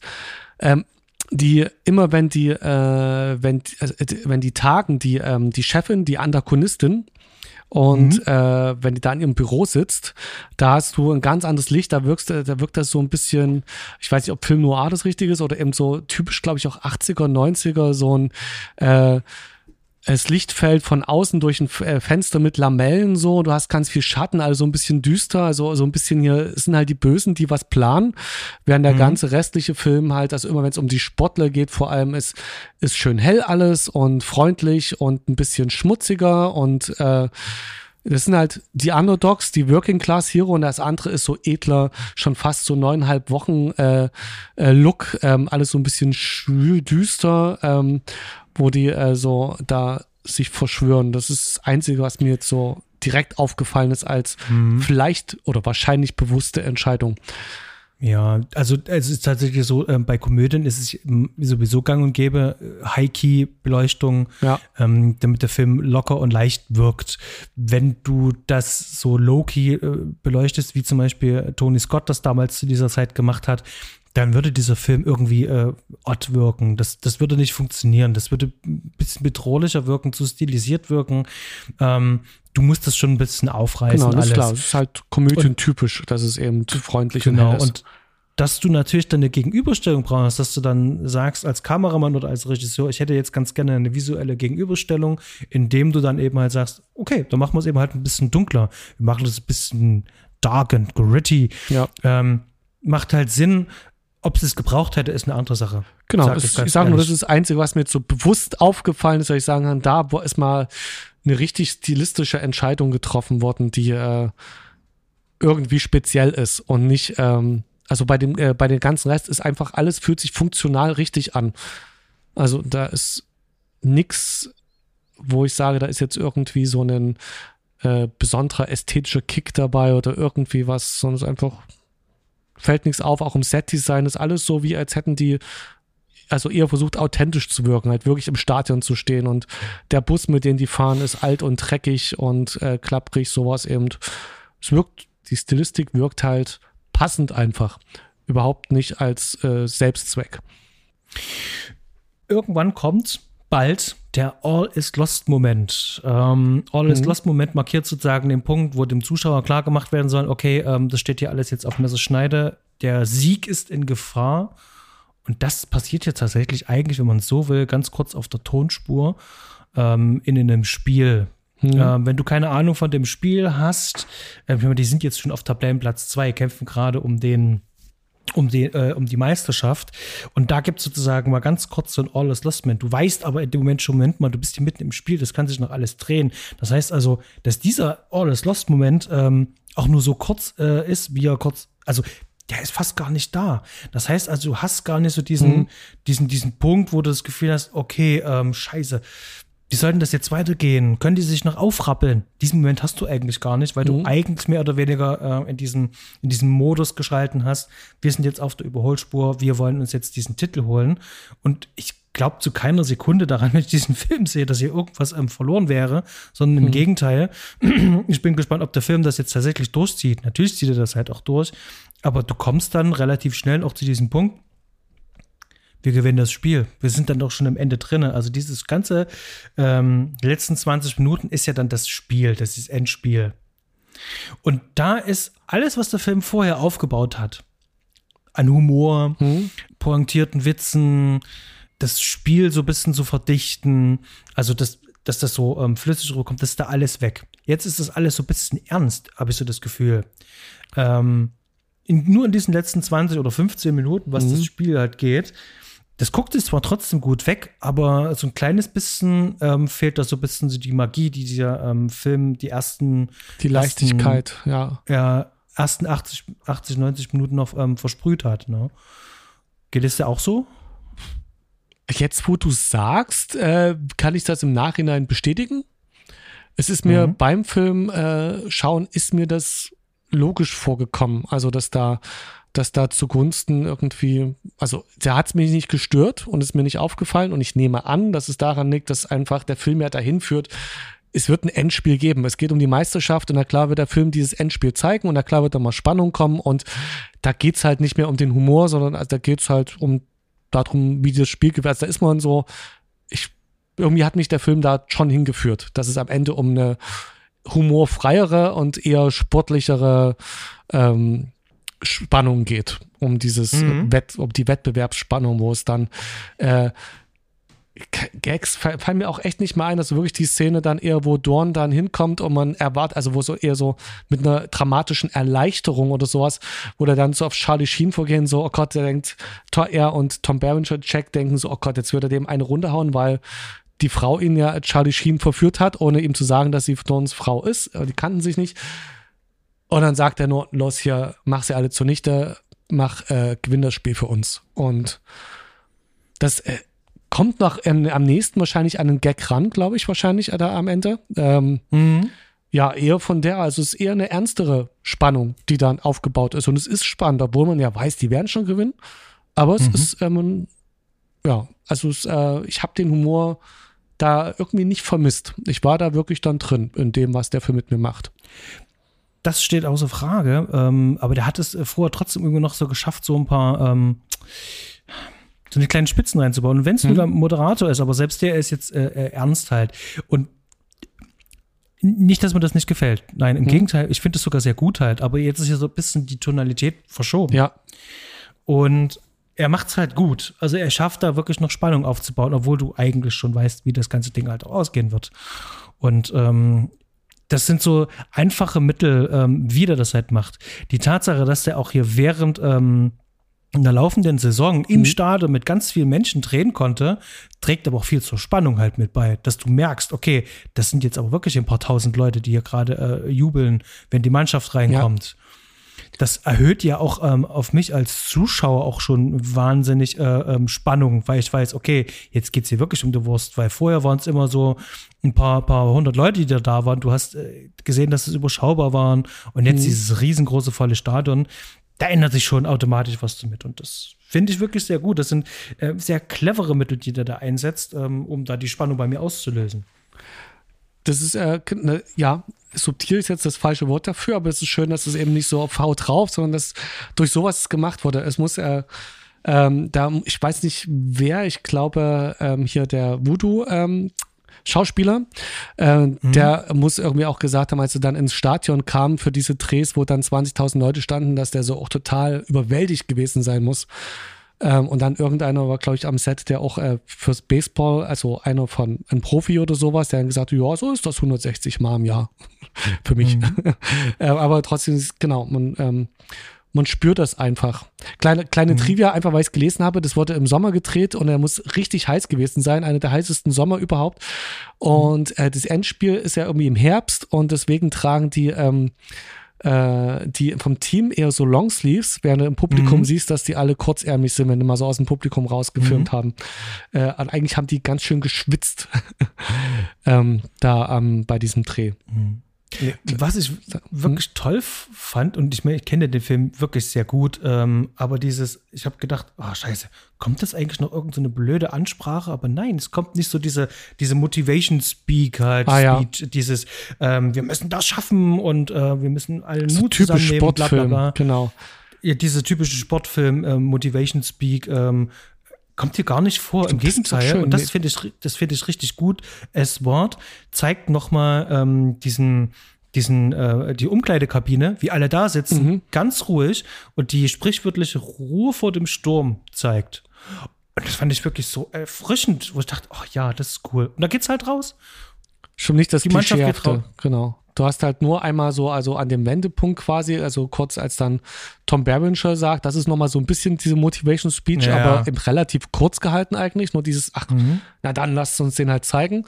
Es ist, äh, aber das ist halt nicht beim Endspiel, wo man das eigentlich, das ist so richtig Klischeefilm, stimmt, das hätte ich äh, gar nicht mehr auf dem Schirm. Das ist so richtig Sportfilm-Klischee, wo man eigentlich, ja, denkt so, mhm. das müsste eigentlich drin sein in jedem von so, in jedem so einem Endspiel-Sportfilm. Genau. Und dann sind wir am Ende, die gewinnen selbstverständlich. Das heißt also, die Verlierermannschaft ist ähm, die Gewinnermannschaft. Ähm, Tom Berenger bekommt das Mädchen, alle freuen sich und dann laufen die Credits und dann ist der Film um und Kurz und schmerzlos vor Ende und äh, zu Ende. Und dann, ja, freut sich. Der Film war ein Erfolg. Seine Ableger nicht. Soweit es gab weiß. zwei Fortsetzungen. Irgendwie so zwei Fortsetzungen gab es, genau, und die waren wohl nicht ganz so erfolgreich, also wesentlich weniger, aber der Film selbst war wohl vor allem in Staaten recht ein, ein rechter Hit. Genau. Ich habe den, wie bereits gesagt, den Film ja in der äh, deutschen Synchro gesehen und mhm. habe das erste Mal meine neuen Kopfhörer verwendet. Mhm. Ähm, und habe jetzt diese deutsche Tonspur direkt auf dem Ohr gehabt und ich kann nur sagen, furchtbar, furchtbar, furchtbar. Also sowas habe ich tatsächlich noch nie erlebt. Diese Tonspur ist ja wahnsinnig zerstückelt. Ähm, in Szenen äh, merkst du wirklich diesen Umschnitt. Äh, der Ton ändert sich, äh, die Raumatmosphäre ändert sich. Ähm, ganz, ganz, ganz, ganz schlimm. Ähm, mhm. Keine Ahnung, was da passiert ist, aber das, das, das geht gar nicht. Am Fernseher merkt man das manchmal gar nicht so sehr, aber direkt mit den Kopfhörern drauf, schlimm. Oh Gott, das klingt ja nicht gut. Also ich fand, äh, also ich habe es im englischen Original geschaut, ähm, mit Untertiteln. Ich fand äh, tatsächlich äh, sprechen die so deutlich und gut, dass man es, dass ich die Untertitel, glaube ich, jetzt wenig gebraucht hätte, dringend gebraucht hätte. Man kann es gut nachvollziehen, ist nicht kompliziert und da ja, klang alles so, wie man es sich erhofft, eben sehr harmonisch und hat Spaß gemacht. Es gibt ein paar Gags, wo ich jetzt nicht weiß, wie die das im Deutschen ähm, inhaltlich umgesetzt haben, weil da ein paar Gags einfach sehr Sprachwitz waren und sehr aus dem Englischen heraus. Ähm, äh, kann ich mir vorstellen, dass das dann vielleicht ein bisschen weird ist, ähm, wenn sie es nicht gut gemacht haben. Ja, das ist aber dann äh, von mir aus dann gern die Empfehlung, wer es kann. Man kann den Film eh nicht online beziehen, irgendwie gerade momentan, wenn man nicht im, Fernseh im Fernsehen schaut und sich die DVD äh, holt, dann guckt ihn doch einfach in Englisch, wäre meine Empfehlung. Es äh, gibt ein gutes Bild ab. Okay, sehr gut. Ton. Wie gesagt, ich kenne es halt ähm, in der deutschen Version schon so lange, ähm, lebe mit dem Film schon so lange. Mhm. Das hätte sich irgendwie falsch angefühlt. Aber ich denke, beim nächsten Mal, wenn ich ihn sehe, werde ich mir mal auf Englisch ähm, mal anschauen und mal geben. Das interessiert mich dann doch schon, weil einige Witze tatsächlich auch ein bisschen odd ähm, wirken und ähm, ein bisschen mhm. verschoben. Ja, es ist ganz spannend, aber ich kann das verstehen, wenn man echt so einen Lieblingsfilm hat und dann auf einmal das Original schaut, haut das einen total raus. Man ist an die Stimmen gewöhnt, an die Gags, man kann ja mitsprechen und dann äh, kann das sein, dass es ein ganz anderer Film wird. Wird mhm. bei dem Film jetzt nicht so sein, aber ich meine, die besten Beispiele wären wahrscheinlich Bud Spencer-Filme und Terence Hill-Filme, wo die deutsche Synchro eigentlich was oder auch noch die Tonspur was ganz anderes macht als im Original bei einigen. Korrekt. Fred. Ja, Basti. Wir, wir, wir haben jetzt, wir sind jetzt durch den Film durch. Ich habe tatsächlich gar nicht mehr viel zu sagen.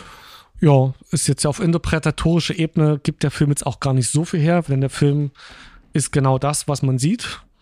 Ja, das ist ein ganz klarer Unterhaltungsfilm. Der ist für ein, äh, ein Zielpublikum ähm, zugeschnitten, mit äh, der Möglichkeit auch ähm, über das Zielpublikum hinaus auch noch äh, Leute anzusprechen. Ähm, hm. Aber mehr ist es halt auch gar nicht. Also da gibt es nichts zu deuten. Und äh, ähm, wir haben es schon gesagt, also hier gibt es sehr viele ähm, moralisch fragwürdige äh, äh, Entscheidungen, aber die Figuren sind aber auch einfach nur ähm, ähm, Schablonen, das sind ähm, Abziehbildchen, das, das sind ja keine echten Menschen. Also das äh,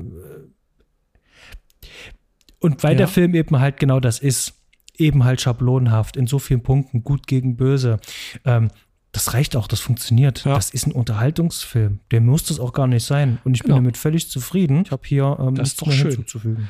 Ja, ich also ich finde den Film auch schön. Ich ähm, schaue lieber einen guten Unterhaltungsfilm, der in sich stimmig ist und mich gut unterhält, als äh, irgendeinen äh, Arzi-Fazi-Film, der irgendwas versucht zu sein, wo und ich nicht so genau weiß, äh, was es ist. Ähm, also es, ähm, ich habe da überhaupt nichts gegen die U-Kunst quasi im Gegensatz zur E-Kunst ähm, und erhebe auch gern Unterhaltungs, einen guten und äh, es einen guten Unterhaltungsfilm zu machen, schon auch gern mal in die, auf jeden Fall auf die Kunstebene. Und das äh, so einen guten Film kriegt man nur hin, wenn man, also so einen unterhaltsamen Film kriegt man auch nur gut hin, wenn man ein bisschen was von seinem Handwerk versteht. Das ist wohl korrekt. Wo ich bei diesem Punkt äh, ähm, nicht ganz äh, äh, übereinstimme oder sagst, äh, dass du da einen guten Unterhaltungsfilm äh, ähm, lieber vorziehst als einem, was war hm. das, schlechten Arzi-Film? Ja, ein, ein, ein, ein, ein aufgesetzten Kunstfilm, der betont kunst, künstlerisch oder bedeutungsvoll ist. Ähm, und, und dann vielleicht auch noch sperrig. Ähm, dann lieber einen stimmigen Unterhaltungsfilm. Das klingt ja fast nach einer Einladung zu einer Terence Malick-Besprechung. ja, äh, gut, äh, das wäre natürlich spannend. Ich hatte, das hatten wir letztens, ich habe erst, äh, als wir telefoniert haben, ich habe erst zwei gesehen, soweit ich weiß, den schmalen Grat, an den ich mich gar nicht erinnern kann. Und ich habe vergessen, wie hieß, weißt du, wie er hieß? Äh, der mit äh, Richard Gere. Der von ähm, 78 äh, auch nicht gesehen, aber ich habe Badlands gesehen. Genau, du hast Badlands gesehen. und du fandest den großartig, soweit ich weiß. Also, ja. genau. Und ich fand den mit Richard Gere aber auch sehr schön. Das ist, also ich Tja. würde das dann unter gelungenen Arzi-Fazi-Film äh, setzen und dann ist die, könnte man jetzt äh, sich überlegen, ob jetzt ein gelungener Arzi-Fazi-Film besser ist als Unterhaltungsfilm, aber das ist dann für, einen extra Podcast im mhm. Thema. Wir werden das wohl rausfinden. Ähm, wir machen die klassische Verabschiedungsrunde. Ihr wisst, was zu tun ist, Leute. Ähm, es wäre sehr schön, wenn wir noch ein paar Bewertungen bekämen bei Spotify wie bei Apple Podcasts. Da freuen wir uns auch. Ähm, schickt uns eure, eure Filmwünsche und ähm, lasst uns gerne einen Kommentar da. Wenn ihr Fragen habt, immer her damit. Ähm, jetzt im Anschluss könnt ihr das original erste Gespräch ähm, zu diesem Film und auch unser erstes Gespräch überhaupt für diesen Podcast aus dem Jahr 2018 mhm. nochmal nachhören. Ähm, ich bin auch sehr gespannt. Ich werde es im Schnitt dann auch noch mal ähm, erstmalig seit, glaube ich, drei Jahren wieder hören. Das wird nochmal spannend. Ähm, gebt uns gerne Feedback, da freue ich mich immer drauf. Und ähm, ja, mhm. vielen Dank, dass ihr bis hierhin dran geblieben seid und zugehört habt. Jojo. Fred. Auf, auf, Wiederhören sozusagen. Es war, es war, sehr schön. Habt eine schöne Zeit. Ebenso. Und bis zum nächsten Mal.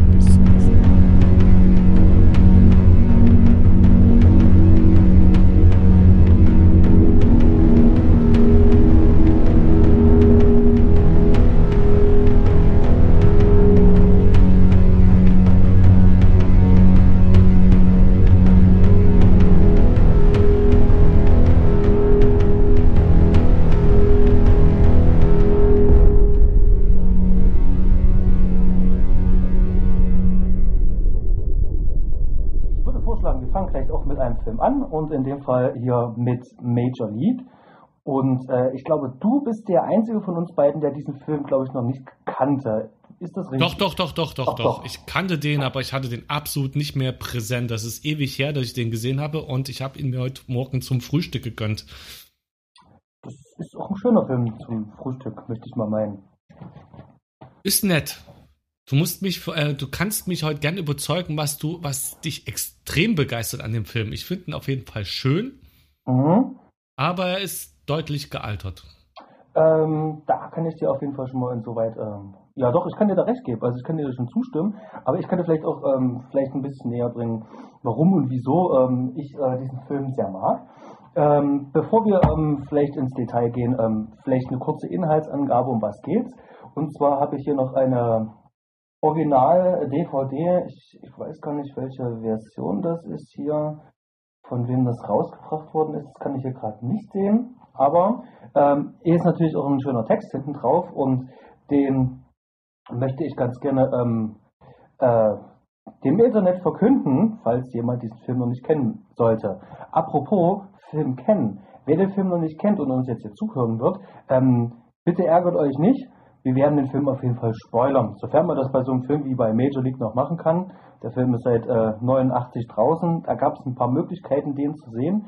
Und ich glaube auch, ähm, der wird ja im Fernsehen ganz gerne mal wiederholt und öfters ausgestrahlt. Ähm, solltet ihr ihn nicht kennen, holt das nach und dann hört euch unseren Podcast an.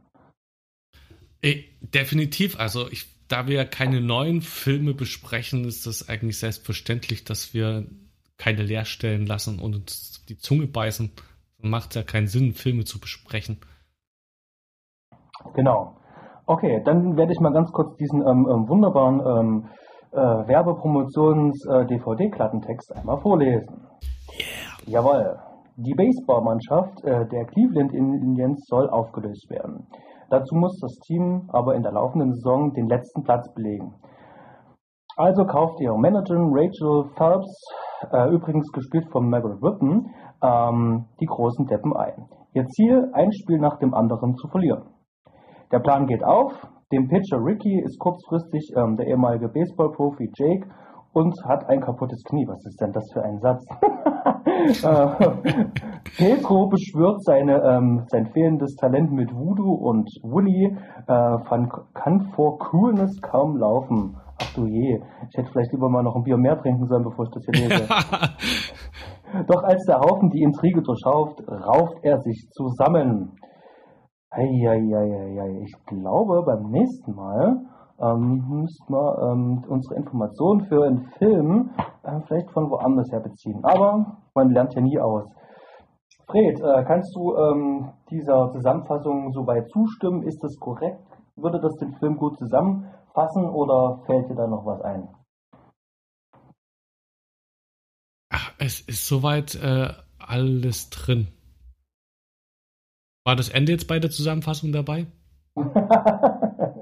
ähm, doch als der Haufen die Intrige durchschaut, rauft er sich zusammen.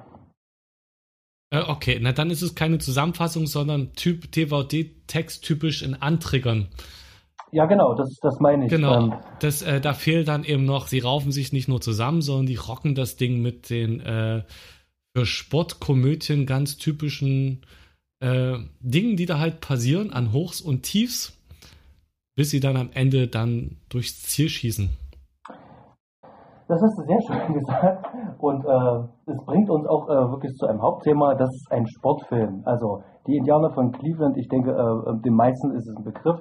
Ähm, hier geht es um einen Baseballfilm und das ist nicht so einer von diesen harten Sportfilmen, wie es vielleicht Rocky ist, sondern wir haben es hier mit einer Sportkomödie zu tun.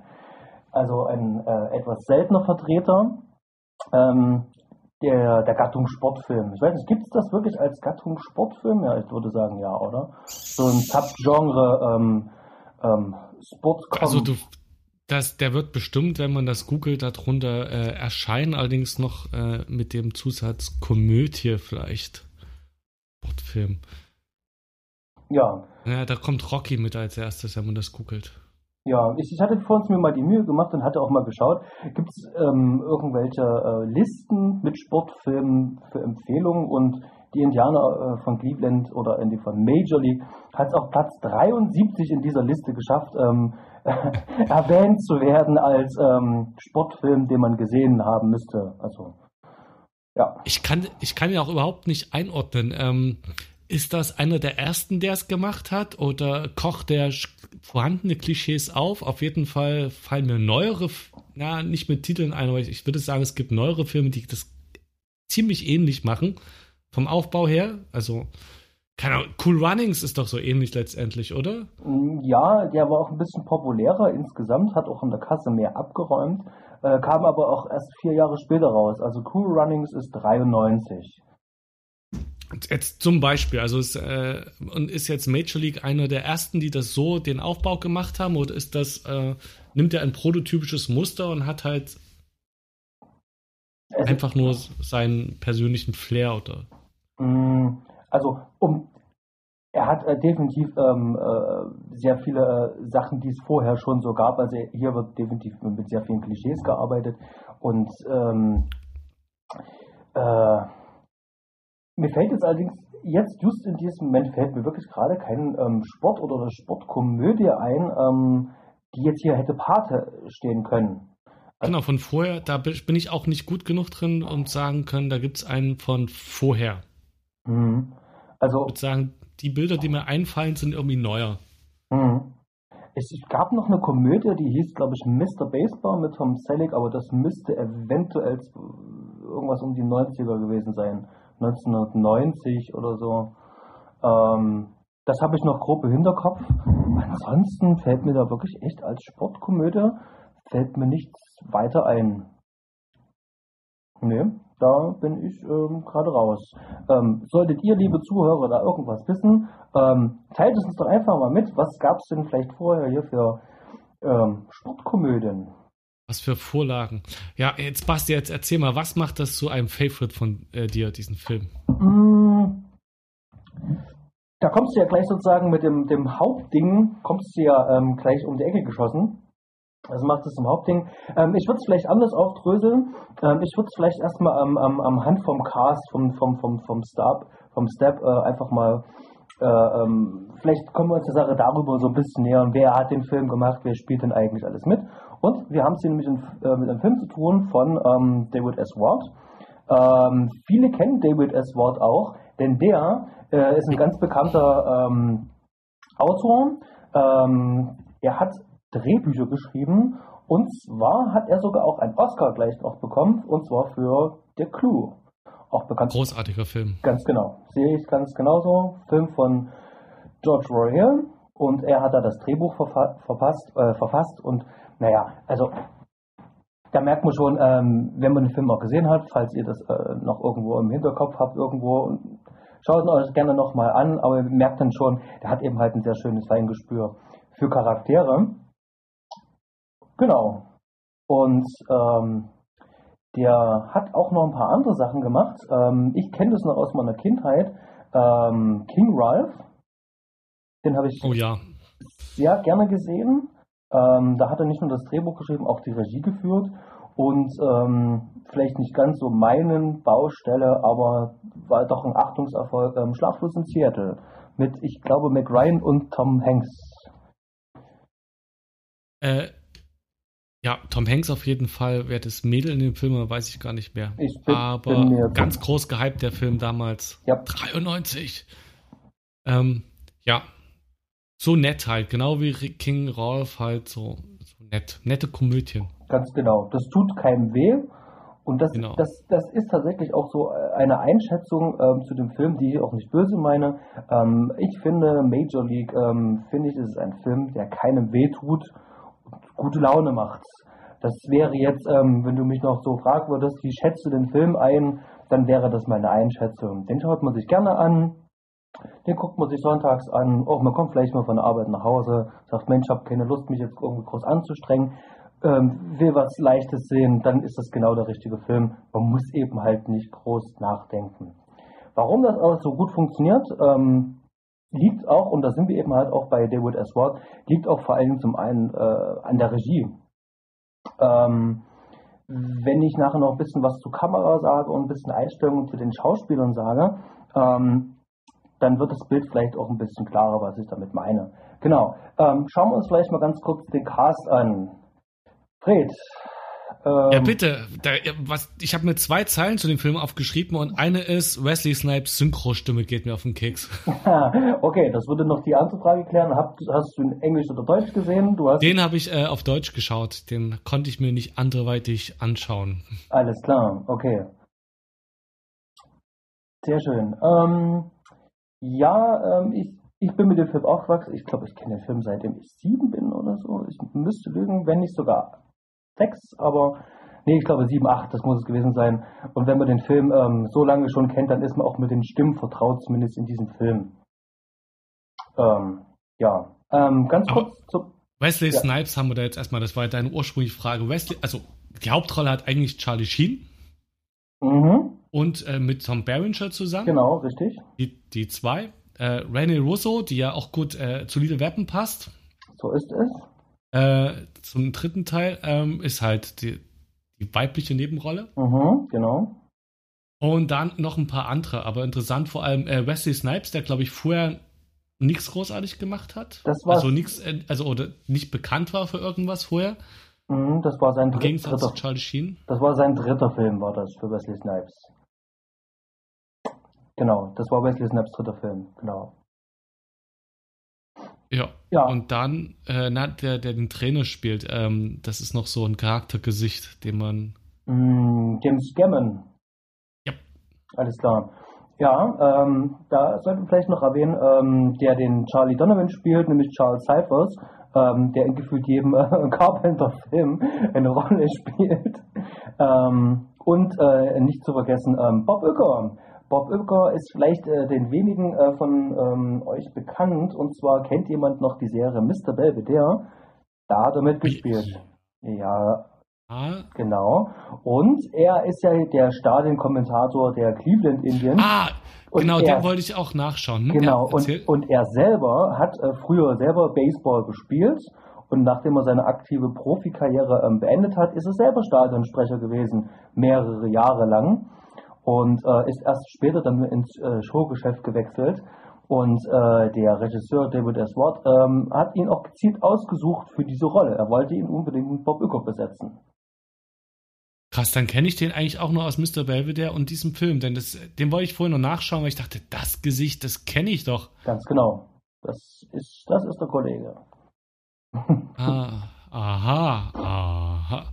Aber den äh, Cyphers, wer war denn der Donovan in dem Film? Ähm, das ist, das ist der, ähm, der, der Manager. Ja, okay. Ganz genau. Ähm, hatte ich vorhin schon mal ganz kurz erwähnt. Gesundheit. Ah, vielen Dank.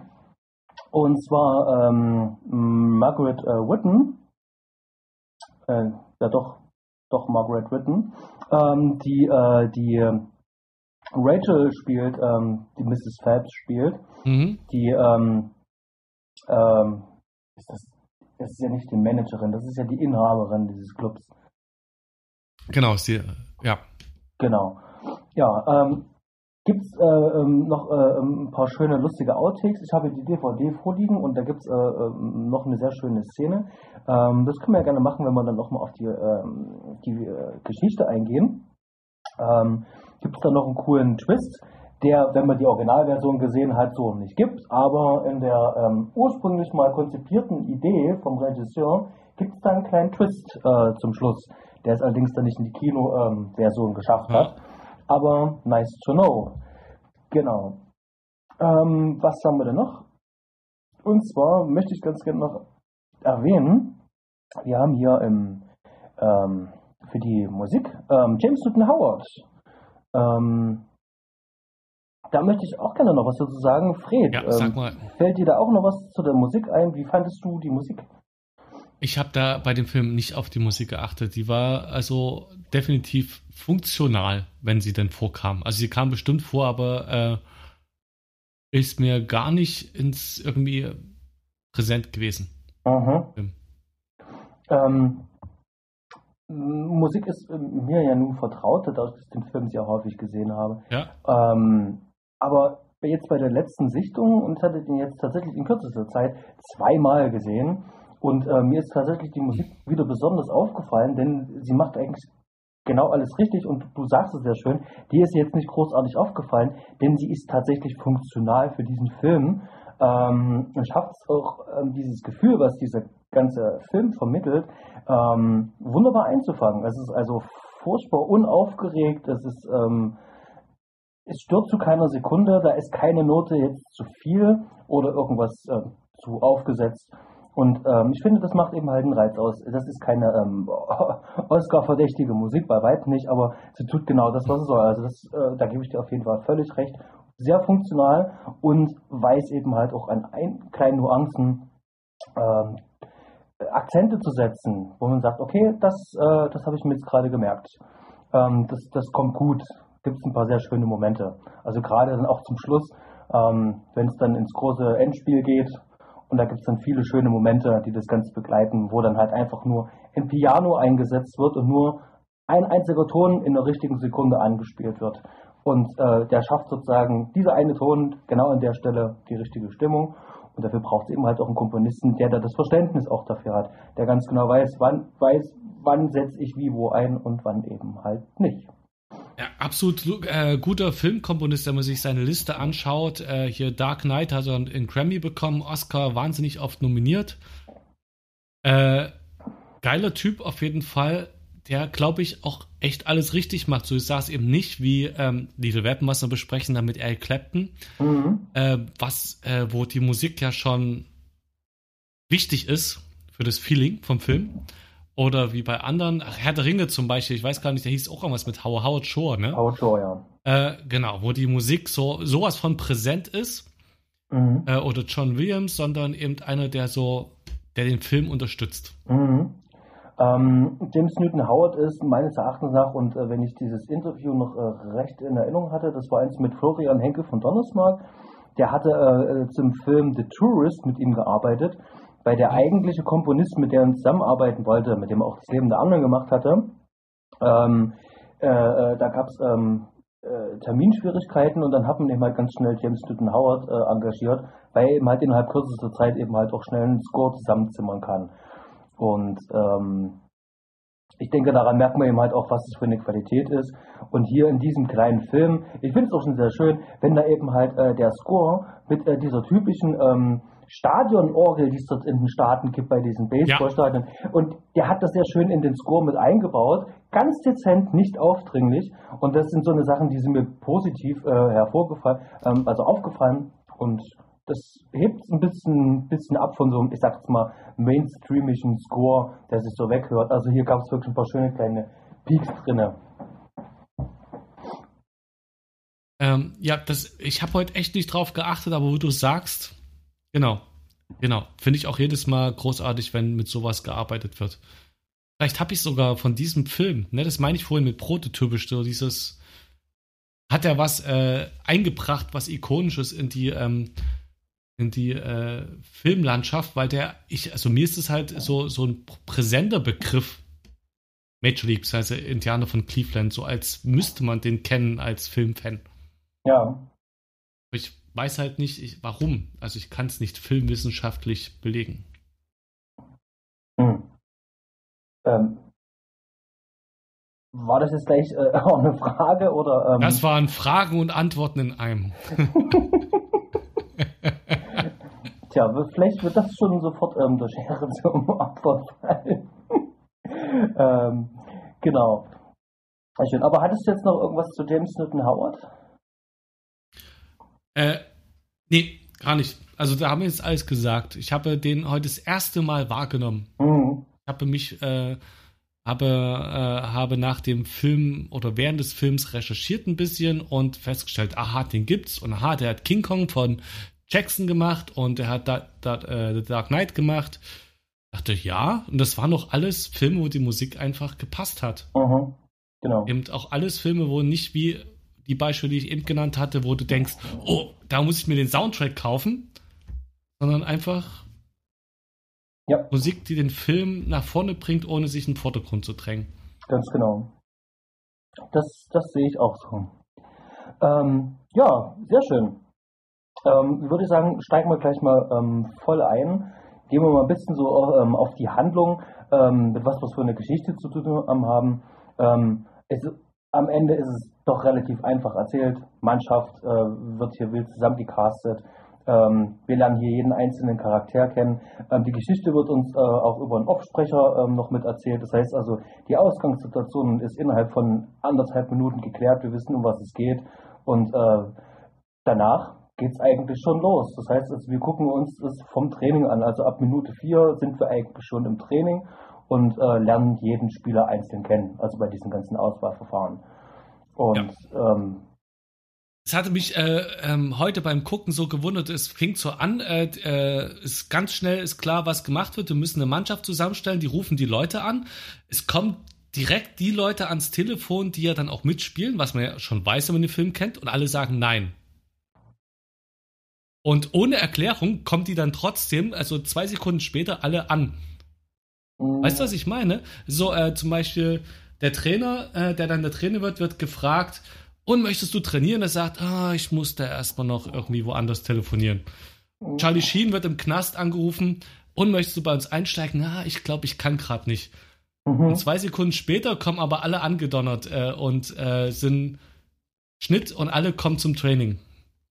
Ja, also ich vermute jetzt einfach mal auch, dass dieser Schnitt auch hier einen gewaltigen Zeitsprung darstellt. Denn wenn ich eine Mannschaft zusammenstelle, dann ist das ähm, äh, doch ein paar Wochen, Monate vorher, dann, dann wird das entschieden. Ja, genau. aber, aber, andere Filme hätten jetzt die Story aufgearbeitet, wie dann die Leute doch dazu kommen, äh, weiß ich mal. Mhm. Und die haben eigentlich alle angerufen, die dabei sind. Alle haben Nein gesagt, Schnitt und alle sind dann doch dabei. Es ist, äh, das finde ich sehr unüblich. Das ist mir sehr rausgestochen. Mhm. Mhm. Also ich glaube, das es geht natürlich auch ein bisschen ähm, auf die Charakter-Arc ähm, der, der Figuren zurück. Also hier soll ja auch schon ein bisschen Geschichte her erklärt werden. Wo kommen die her? Was haben die für einen Background? Was sind das für Typen? Und wenn man hier an ähm, Premier League denkt oder Major League in dem Fall, ähm, dann erwartet man ja nicht, dass man jemanden hat, der im Reifenland arbeitet oder jemanden, der im Knast ist. Ähm, und ich, ich, denke, das ist ähm, ganz, ganz, ganz nett gelöst, hier sozusagen schon äh, den Charakteren gleich ein bisschen Tiefe zu verpassen. Wo kommen die eigentlich her? Was sind das eigentlich für ähm, fertige Typen? Ne? Ja.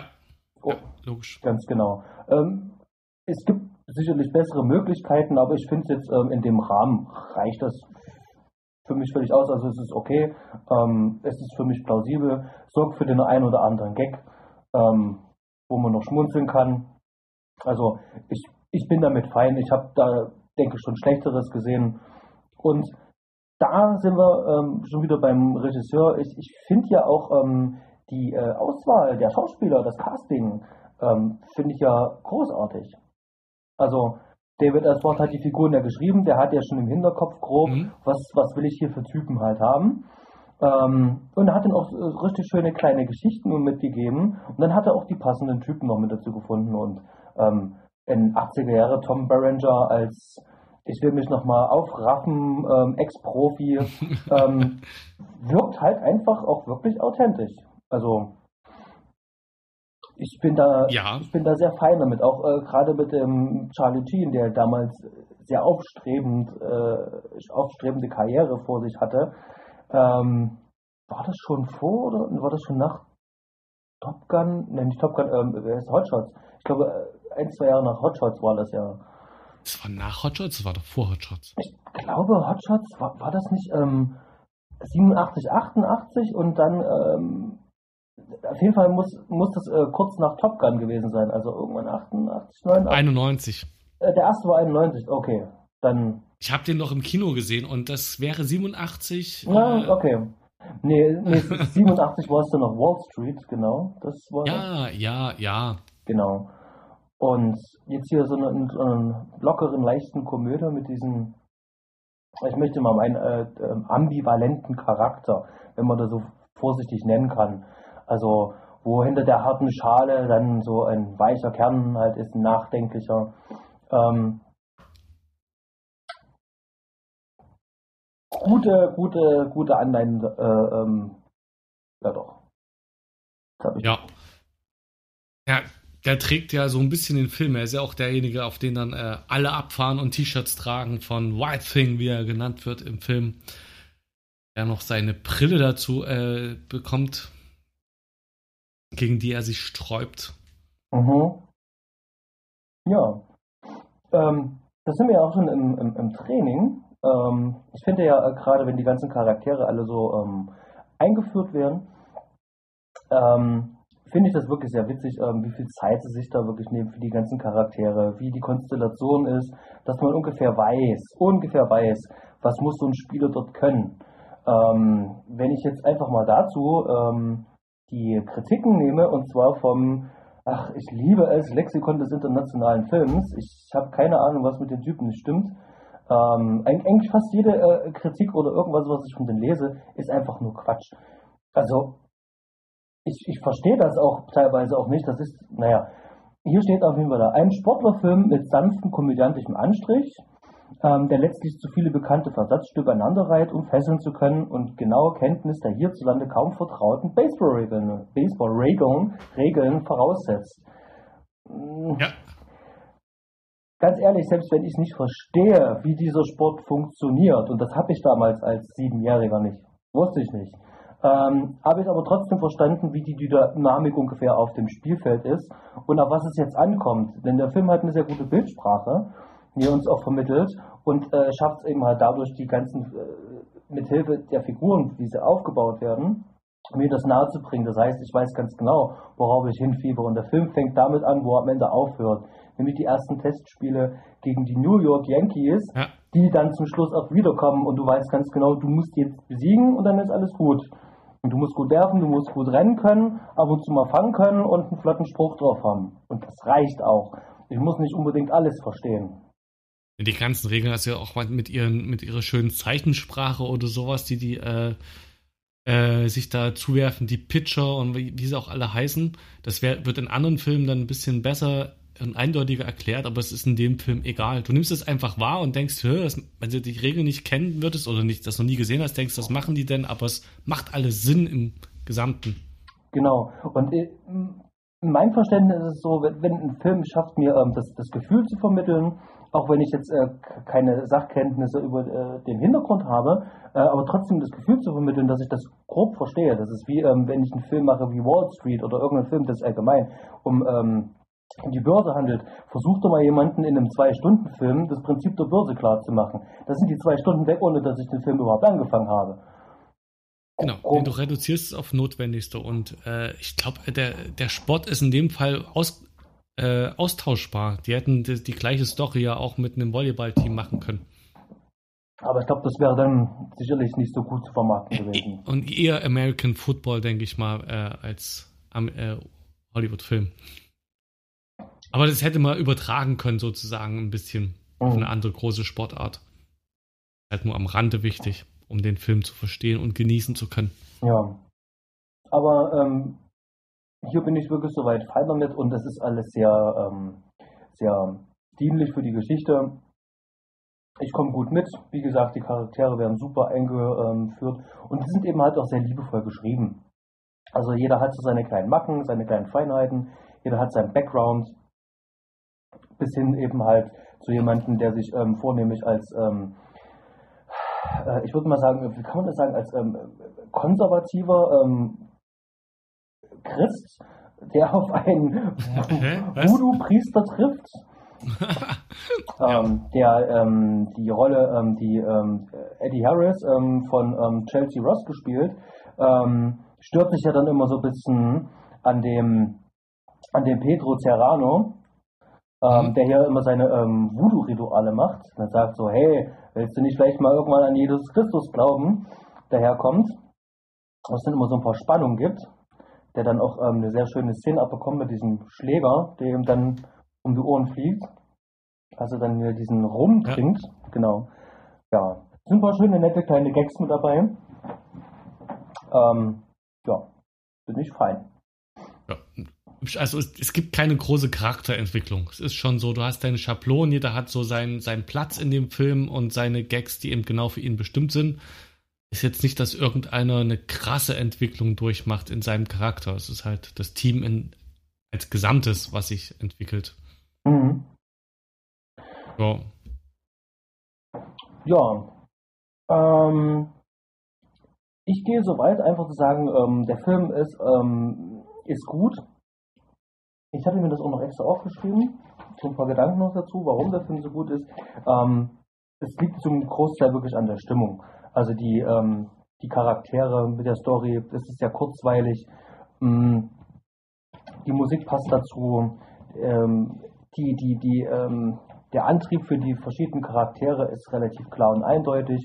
Es gibt, es gibt wenig Eckpunkte. Der Film tut eben halt an keiner Stelle weh.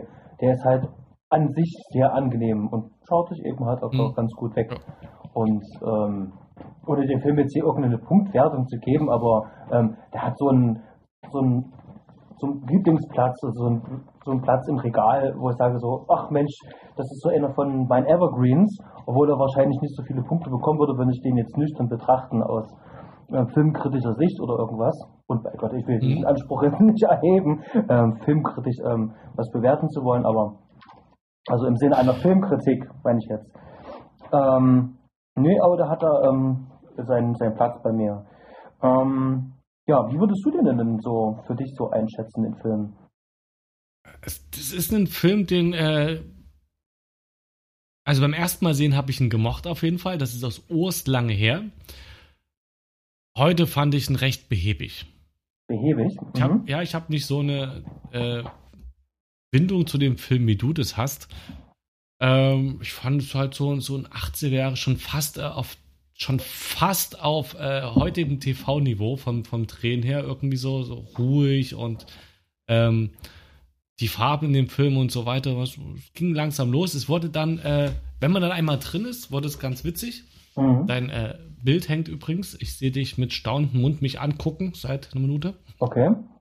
Ähm, und der hat, der ist einfach nur schön, sozusagen. Der ist einfach nur gemütlich, familiär, harmonisch, wie man es auch immer nehmen möchte. So, äh, man kennt, äh, Prinz, im Prinzip kennt man die Story und man weiß, wenn man den Film anfängt, weiß man, wo es hinausläuft, worauf es hinausläuft. Ja.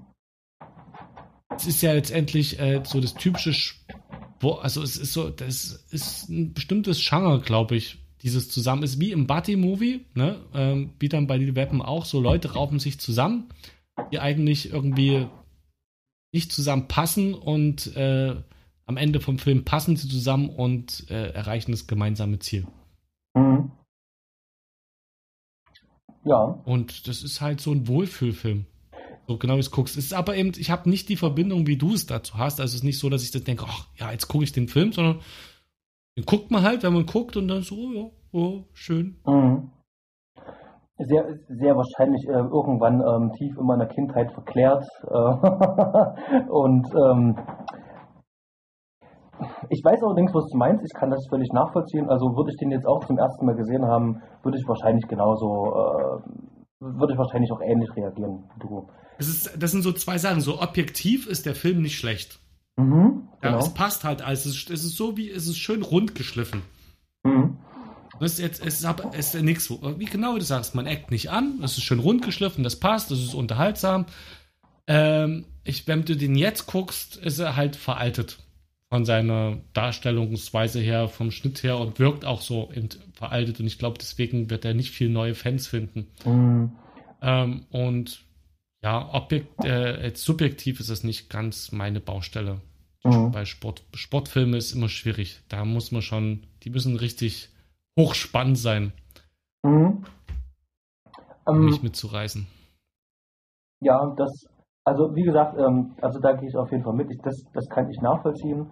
Ähm, ich glaube, bei mir ist auch ganz viel von der Stimmung auch hängen geblieben. Ich habe das auch gemerkt, als ich es jetzt nur noch mal gesehen hatte. Ich habe sogar zweimal wirklich gesehen, aber hier in dem Fall noch mit den Audiokommentaren noch dazu. Und es, die Stimmung entsteht vor allem auch ähm, durch die Produktionsbedingungen. Also man sieht im Film an, dass da jetzt nicht so viel Geld dahinter steckte, ähm, was man auch mhm. zum Beispiel an der Kameraarbeit sehen kann. Die ist äh, größtenteils ja. sehr statisch. Also es wird ja. mehr mit Schwenks gearbeitet oder mit Einzeleinstellungen, aber es gibt kaum, also selbst noch nicht mal den äh, Action-Szenen, also auf dem Spielplatz, gibt es kein, keine, keine Bewegung im Raum mit der Kamera. Genau. Das heißt ja. also weder mit Steadicam noch mit irgendwelchen großen Schienen, sondern die Kameras stehen fest auf ihrem Stativ und dürfen im besten Fall auch mal schwenken. Ähm, das muss kein ähm, Qualitätsverlust sein, ähm, weil das Framing und Blocking, das passt. Also der Film ist insgesamt auch sehr gut getimt. Das muss man ihnen lassen. Deswegen finde ich da jetzt, äh, es passt auch alles. Also, aber ich gebe dir natürlich recht, er hat äh, ähm, von seiner Bildwirkung her man merkt es ihm halt an, das ist ja. ein, ein, Film aus den 80ern, ja. Ja, und du merkst, also mit den Kamerafahrten, das ist ja ein Zeichen von Budget auch einfach, weil das halt teurer ist, gerade mit den schweren Dingern damals, die, die Schienen zu verlegen und sowas. Und das merkst, ich glaube, das merkst du von Anfang an, das, der ist anders gedreht. Das ist halt kein äh, Spielberg-Film, mhm. wo der gleich mit gigantischen Kamerafahrten anfängt und äh, einen da irgendwie schon auf die Weise an in den Kinosessel äh, band. Mhm. Und es halt so, hat halt so genau diese etwas preiswertere, den preiswerteren Charme, den B-Movie-Charme. Ja, so ein bisschen. Ein bisschen. Ähm, ich glaube, der hat auch ganz viele Anhänger gefunden, ähm, auch gerade wegen der Thematisierung Baseball. Ähm, ich kann mich auch an die, ähm, die, das ganze Merch erinnern. Also es gab ja richtig viel Merch davon auch zu kaufen. Mhm. Sieht man aber ab und zu immer noch ein paar Leute mit Caps rumlaufen und so da ist ja dann doch eine Menge passiert. Also, dass man das hier als Deutscher, man sollte man sich hier in Deutschland einen Cavi von den Cleveland Indians kaufen. Ähm, und der Film hat dann doch ein bisschen was äh, dazu beigetragen, dass jemand sagt, ey, das finde ich sympathisch. Ach, was? Die Mannschaft gibt es wirklich? Ah ja, genau. ja, deswegen gibt es ja auch eine Fortsetzung. Oder gab es zwei? Es gab bloß eine, oder? Nee, es gab zwei Fortsetzungen, leider. Oh, Schreck. Also ich bin mir sicher, ich habe irgendwann mal vor Äonen tatsächlich den zweiten gesehen. Ähm, ich kann dir dazu fast nichts mehr sagen. Der Cast ist, glaube ich, bis auf ähm, Wesley Snipes unverändert. Die haben alle nochmal mitgespielt, größtenteils. Aber das ist völlig aus meinem Gedächtnis gelöscht. Und auch von Herrn Ward äh, wieder gemacht. Ja, äh, das stimmt. Das hatte ich auch schon. Das hatte ich gelesen, ja. Also der zweite, zumindest den dritten, schauen wir uns einfach mal nicht an. Genau. Also der, das, äh, wenn ich das richtig gesehen habe, ähm, auch von nicht Kritiken bekommen. Ja. Ansonsten bin ich jetzt eigentlich ganz fein mit ähm, Major League. Und bei dir? Ich habe alles angebracht, was ich anbringen wollte. Alles klar. Okay, dann würde ich sagen, kleine kurze Pause. Und nach der Pause geht es weiter mit Little Weapon Teil 2. Dann tun wir das. Sehr schön.